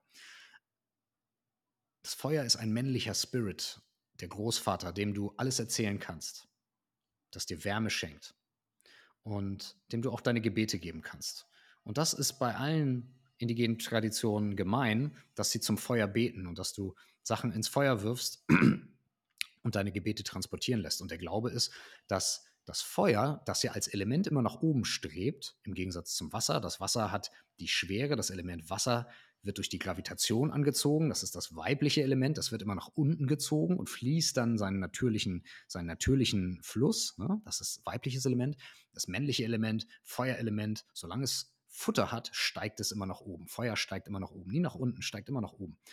Und deswegen ist es das Spirit-Element, das, das, was wir sagt, unsere Wünsche, unsere Intentionen, unsere Gebete nach oben transportiert, in andere Dimensionen, dort, wo Spirit ist, dort, wo die Vorfahren sind, dort, wo mh, hm, vielleicht Engel, Schützer, Spirit Guides, was auch immer, wenn du daran glauben magst. Und wenn nicht, scheiß drauf, dann vergiss einfach, was ich gesagt habe. Aber ähm, wenn du daran glauben magst oder wenn du damit irgendwie connecten kannst, dann transportiert das Feuer das nach oben. Und äh, es gibt in eigentlich allen spirituellen Traditionen irgendwo Kerzen oder Feuer. Ne? Äh, das ist schon interessant zu sehen. Anyway, ich sitze da, ich spreche zu dieser Flamme von meiner Kerze und diese Kerzenflamme ist Wahnsinn, weil ich habe die Tür offen, so dass etwas frische Luft reinkommt, so dass ein Luftzug da sein kann. Ähm, und ich habe die dann zugemacht, damit kein Luftzug mehr da ist, für dieses Zwiegespräch, was ich jetzt mit dem Feuer habe. Und meine Ker die Kerze ist einfach riesengroßes Licht. Riesengroßes Licht, riesengroße Flamme, ganz stringent, ganz gerade, flackert kein bisschen. In dem Moment, wo ich anfange zu sprechen, wird die Flamme irgendwie größer. Ich denke so, hä? Das ist ja komisch. Anyway, vielleicht nur ein Zufall. Ich spreche also zu der Flamme und ich spreche zu Spirit und irgendwie wird mein Gespräch automatisch zum Gespräch mit dieser Freundin, zu ihrem Spirit. Und ich spreche mit ihr. Und ich lass einfach alles fließen. Ich lasse alles fließen. Wie kam es dazu, dass ich es nicht glauben kann? Meine Emotionen, ich gehe durch alles, ich sitze, ich heule auch. Ich lasse alles gehen. Ich lasse meine Trauer gehen, ich lasse meinen Schock gehen. Ich gebe zum Ausdruck, dass ich mich schuldig fühle, dass es mir leid tut. Alles, alles gebe ich in dieses Feuer rein. Und die Flamme ist groß und hell und stark und flackert nicht. Und ist einfach da. Ich denke so, oh, und irgendwie fühlt es sich so gut gerade gut gerade an, das einfach mal loszulassen, einfach zu erzählen. Und dann kommt irgendwo so der Moment, wo dieser Gedanke kam, was, wenn sie, was, wenn sie das nicht gut übersteht? Was, wenn sie ihr Leben lang behindert ist? Was, wenn sie einen bleibenden Schaden davon trägt? Und ich denke mir so, und ich bringe das auch zur, zum Ausdruck, tja, ich weiß nicht, ob die OP, obwohl wir jetzt die Spendengelder für dich suchen, ob das, ob das das Beste für dich ist. Sag du es mir. Was ist das Beste für dich? Was ist das Beste für dich? Ist es das Beste für dich zu gehen? In eine andere Dimension weiterzugehen. Ich bin mir hundertprozentig sicher, by the way, inzwischen, das darf ich vielleicht einstreuen, dass nicht nach einer Lebzeit Schluss ist. Das habe ich jetzt so intensiv auf verschiedenen Pflanzenmedizinreisen erleben dürfen, wo ich immer und immer wieder gestorben und äh, bin und wieder wiedergeboren wurde. Also für mich haben diese Zeremonien einfach das bestätigt, was ich äh, in meiner Erziehung, aber auch in diversen spirituellen Schriften, Traditionen von Lehrern, von Büchern gelernt habe, was ich aber nicht glauben konnte, weil ich dachte, das ist alles Bullshit, woher wollt ihr das wissen? Habe ich inzwischen erfahren. Es ist für mich, ich zweifle da nicht mehr dran. Für mich ist es, ich bin mir da sicher. Ich bin mir da 100% sicher inzwischen. Deswegen auch dieses Gespräch, wo ich sage, hm, willst du weiterreisen? Was ist die Intention? Was sollen wir hier lernen? Haben wir uns dazu verabredet, dieses, das, das zu, das, dieses Event miteinander zu teilen? Warum passiert das hier gerade? Ne? Denn ich hatte auch von anderen Leuten hm, Nachrichten gekriegt, die mir gesagt haben, vertrau darauf, du wirst hier gerade expandiert. Du wirst in Liebe expandiert. Und du sollst etwas erfahren. Und das ist ganz wichtig. Ich dachte mir so, ja, ja, kann doch alles Quatsch sein. Aber in dem Moment hilft es. Anyway, ich rede darüber und ich sage so, okay, wenn es, wenn es das Beste für dich ist, wenn es dein Wunsch ist, deinen Körper zu verlassen und in die nächste Dimension überzugehen, dann glaube ich, kann ich jetzt meinen Frieden damit machen, weil ich war bis dahin die ganze Zeit am Kämpfen. Ich war die ganze Zeit überzeugt, wir holen das Geld zusammen, wir schaffen das, wir retten dich, wir bringen dich durch diese OP, wir machen alles, was notwendig ist, um alles, was Menschen möglich ist, tun wir. Das heißt, ich war die ganze Zeit im Kampf, im Wollen. Ne? Ich war nicht in der Akzeptanz. Ich war nicht egal wie das Ergebnis ist, ich kann es akzeptieren. Ich war, wir tun alles, wir müssen, wir müssen, bababab, ich muss, Verantwortung, babababab. Und ja, und das war auch gut und das war auch ehrlich und das war auch meine Energie. Und das habe ich ihr auch gesagt. Am Bett habe ich erst gesagt, ich tue alles, was zu tun ist und ich, ähm, egal wie das hier ausgeht, äh, das Geld, was wir einsammeln, das ist für dich und im Zweifel danach für deine Family, für deine Familie. Da geht das hin. Ich werde das, ich werde die Spendengelder nicht nehmen, um mir irgendwie ein neues Motorbike zu kaufen oder sowas. Das ist für dich oder für deine Familie. Das war mir vollkommen klar. Und anyway, in dem Moment habe ich jetzt an meinem Altar, nachdem alle Emotionen einmal geflossen sind, war ich in der Lage zu sagen, und wenn du gehen musst, wenn du gehen wirst, solltest du das tun dann kann ich jetzt meinen Frieden damit machen, weil ich habe jetzt alles gesagt, was ich zu sagen hatte. Ich habe alles gefühlt, was ich zu fühlen hatte. Und ich bin gerade gehalten. Ich werde gehalten. Ich werde supported. Ich werde geliebt. Und ich sehe hier gerade trotz all des Schmerzes unfassbar viel Lektion für mich. Ich sehe Learning und ich bekomme in dieser Situation so viel Liebe, wie ich es vielleicht noch nie bekommen habe. Und ich bin, so schräg das gerade auch klingt, ich bin dankbar für das, wodurch, wo ich gerade durchgehe.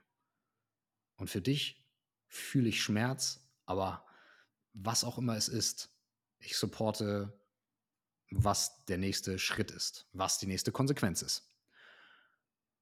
Und dann lasse ich los. Und dann sage ich, okay, und jetzt reiße ich mich mal ein bisschen am Schlipper und fange mal an, meine Sachen hier zusammenzusammeln und das zu tun, äh, weswegen ich nach Hause gekommen bin und äh, wieder zurückzufahren, weil jetzt habe ich mich um mich gekümmert durch diesen Prozess. Jetzt geht es wieder darum, jetzt kümmere ich mich wieder um die Familie, um die Freunde, um den Prozess, um die Ärzte, um die Spendengelder. Jetzt bin ich wieder hier. Ne? Jetzt, jetzt geht es wieder rein. Und äh, ich fange an, Sachen zu sammeln. Und auf einmal kriege ich, äh, ich schreibe ihrem Bruder und sage: So, wo seid ihr jetzt gerade? Seid ihr im Krankenhaus oder seid ihr im Apartment? Wo treffe ich euch? Ich habe jetzt die Sachen, ich komme jetzt zurück. Und er sagt nur kurz, er sagt nur zu mir: Warte mal kurz. Ich sage: Ja, okay, ich warte kurz. Geh zurück zum Altar, weil ich habe irgendwie ein komisches Gefühl. In dem Moment habe ich ein ganz komisches Bauchgefühl, ein ganz komisches Gefühl im Herz auch. Und die Flamme, die bis eben noch die ganze Zeit so groß war, so fest gebrannt hat, so gerade, ohne zu flackern, fängt auf einmal an zu flackern. Das Feuer, die Flamme fängt an zu flackern und wird kleiner, wird immer kleiner, immer kleiner, immer kleiner. Und ich kann zugucken. Und in dem Moment weiß ich, ohne Wenn und Aber, ohne Zweifel weiß ich, dass sie gerade geht dass sie gerade stirbt. Ich weiß es. Ich sag sogar, gehst du jetzt? Okay, warte auf mich. Ich komme jetzt ins Krankenhaus. Warte, ich komme, ich komme, ich komme. Ich will dabei sein. Aus irgendeinem komischen, kindlichen Grund wollte ich dabei sein. Weiß ich nicht. Ich dachte, es gibt mir Trost. Ich sag, ich will dabei sein.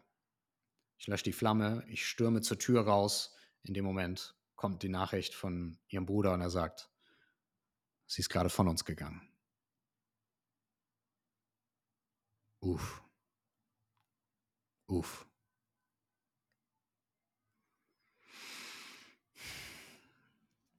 Ja. Sie ist gestorben. Der Unfall, helllichter Tag, eine Wahrscheinlichkeit, die geringer war als im Lotto zu gewinnen, wahrscheinlich, dass das alles so zusammenkommt, so wie es eben auch alles gekommen ist. Gab noch ein paar andere Sachen, die dazu geführt haben. Äh, will ich jetzt nicht alles darauf eingehen, aber dass das passiert ist in der Form, dass mir gar nichts passiert ist, dass sie mit dem Kopf auf den Asphalt knallt, dann wie sich alles ergibt, dass so viele Steine, die uns in den Weg gelegt werden, dass sie nicht operiert werden kann, immer wieder, alles führt eigentlich nur auf ein mögliches Outcome hin. Dann zwei Tage Koma und dann das Sterben im Krankenhausbett, weil nicht behandelt und noch nicht die Entscheidung gefallen, sie zu verlegen. Ähm, wir waren tatsächlich in der Zwischenzeit mit vielen Leuten im Austausch und hatten auch inzwischen Zugang über unser Netzwerk zu dem Chefarzt des Bundesstaates von Mexiko, von Yucatan bekommen, der sogar zugesagt hatte, zu kommen, äh, die Daten zu analysieren und zu gucken, ob, äh, ob sie operiert werden kann. Also irgendwie, keine Ahnung, was sich da alles für Räder in Bewegung gesetzt haben, aber wir hatten Zugang zum Chefarzt des Bundesstaates der auch die ganze Corona-Geschichte da überwacht hat und der für alle Krankenhäuser zuständig war. Der war halt in einem anderen Krankenhaus zu dem Zeitpunkt. Er meinte, er kann jetzt nicht sofort kommen, aber er wollte eigentlich im Laufe des Abends rüberkommen und sich das angucken und sagen, ähm, was da zu tun ist und dann auch einen persönlichen Kontakt, einen Spezialisten ins, ins Spiel bringen und sagen, okay, wenn ihr das Geld für das äh, für die OP habe, dann legen wir erstmal los und alles weitere klären wir. Also wir hatten auf einmal Kontakt, es war unfassbar, was sich da, was sich da aufgetan hat. Aber in dem Moment war es dann zu spät. Und alles lief darauf hinaus. Und ich weiß, dass ich in diesem Moment Kontakt zu ihr hatte. Ich weiß es. Ohne jeden Zweifel. Ich habe es gefühlt. Und ich habe gefühlt, dass ich dabei war, als sie gegangen ist. Und ich weiß, dass diese Flamme, dass da etwas war. Und das ist krass. Hätte ich vor zwei Jahren so geredet, niemals. Ich hätte das als Bullshit abgetan. Aber komm mal in die Situation und du wirst feststellen, je größer das Leiden, je größer der Schmerz, je größer die Intensität auch der Erfahrung, desto höher das Calling unserer Seele, spirituell aufzuwachen, uns zu erinnern an unseren wahren Ursprung, an unsere wahre Bestimmung und in unsere Kraft zu kommen. Da bin ich, darüber bin ich mir inzwischen 100% sicher.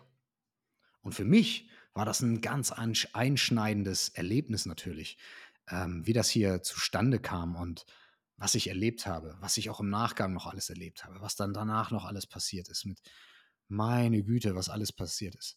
Darüber rede ich vielleicht noch ein anderen Mal, dass äh, in Mexiko jetzt ein Verfahren gegen mich läuft und ich dann quasi das Land verlassen musste, weil auf einmal es hieß, es würde ein Haftbefehl gegen mich äh, ausgeschrieben werden und äh, das war Bullshit. Aber naja, mexikanische Polizei halt sehr korrupt und ähm, naja, darüber berichte ich vielleicht noch irgendwie ein anderen Mal. Das reicht jetzt erstmal für den Moment. Aber für den Moment will ich einfach nur nochmal hier zum, um das zum Abschluss zu bringen, nochmal auf diese drei buddhistischen Kontemplationen kommen. Die erste Kontemplation in Bezug auf den Tod ist, der Tod ist sicher und auch du wirst sterben und jeder, den du liebst, wirst sterben, wird sterben.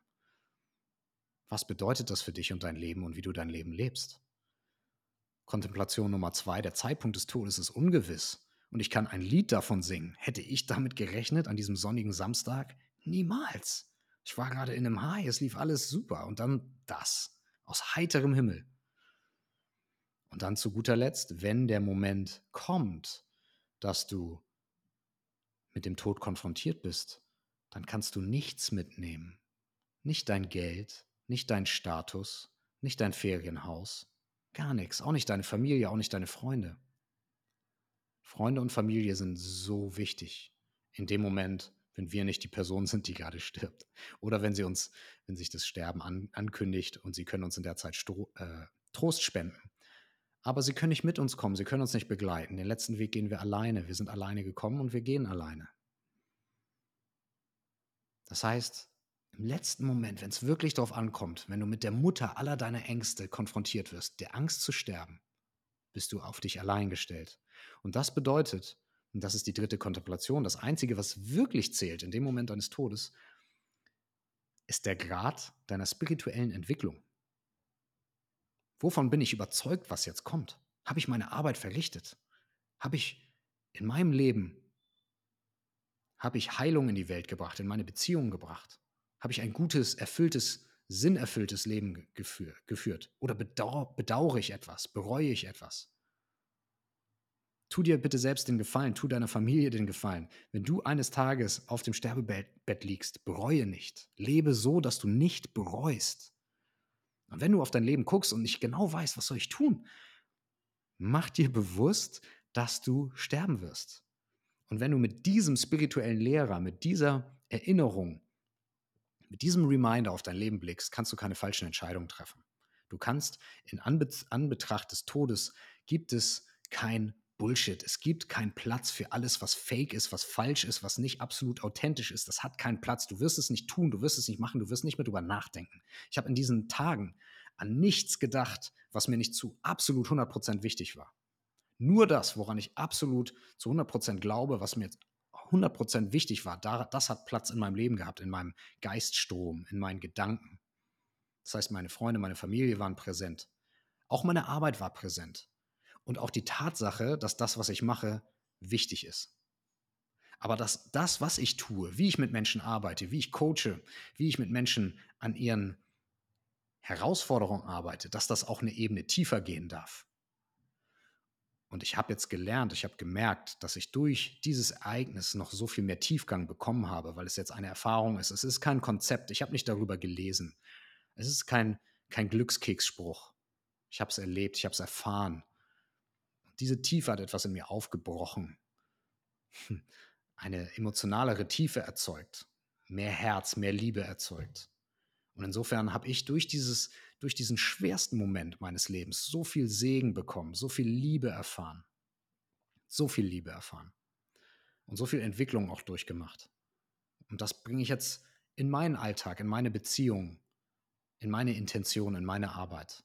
Und ich bin mir sicherer als jemals zuvor, dass die Arbeit, die ich mache mit Breathwork, mit Meditation, mit Qigong, mit Menschen auf ihrem Weg begleiten, ähm, ihre mentalen, emotionalen, energetischen Herausforderungen in den Griff zu bekommen und sich hinzuentwickeln zu einem Leben, das wirklich lebenswert ist, wirklich spirituell ist, wirklich Freude schafft, Sinn stiftet, tiefe Erfüllung schafft, dass das absolut richtig ist.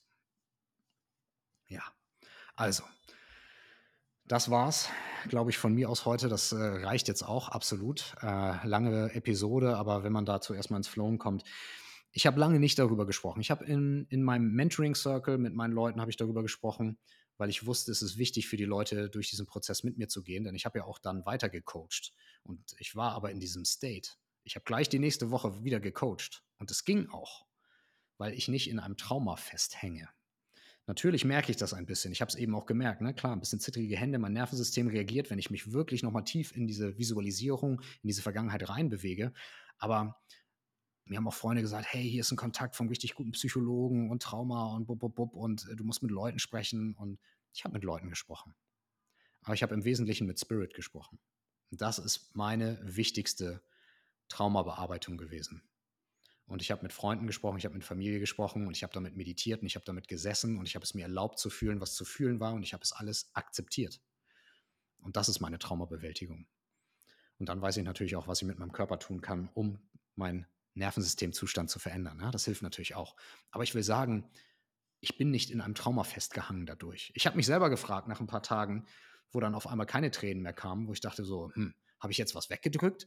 War es das jetzt? Warum bin ich schon fertig? Also ich fühlte mich so schon abgeschlossen, als hätte ich das Wichtigste verdaut, das Wichtigste verarbeitet, während um mich rum noch Leute geheult haben, wenn sie davon gehört haben, oh mein Gott, es tut mir so leid.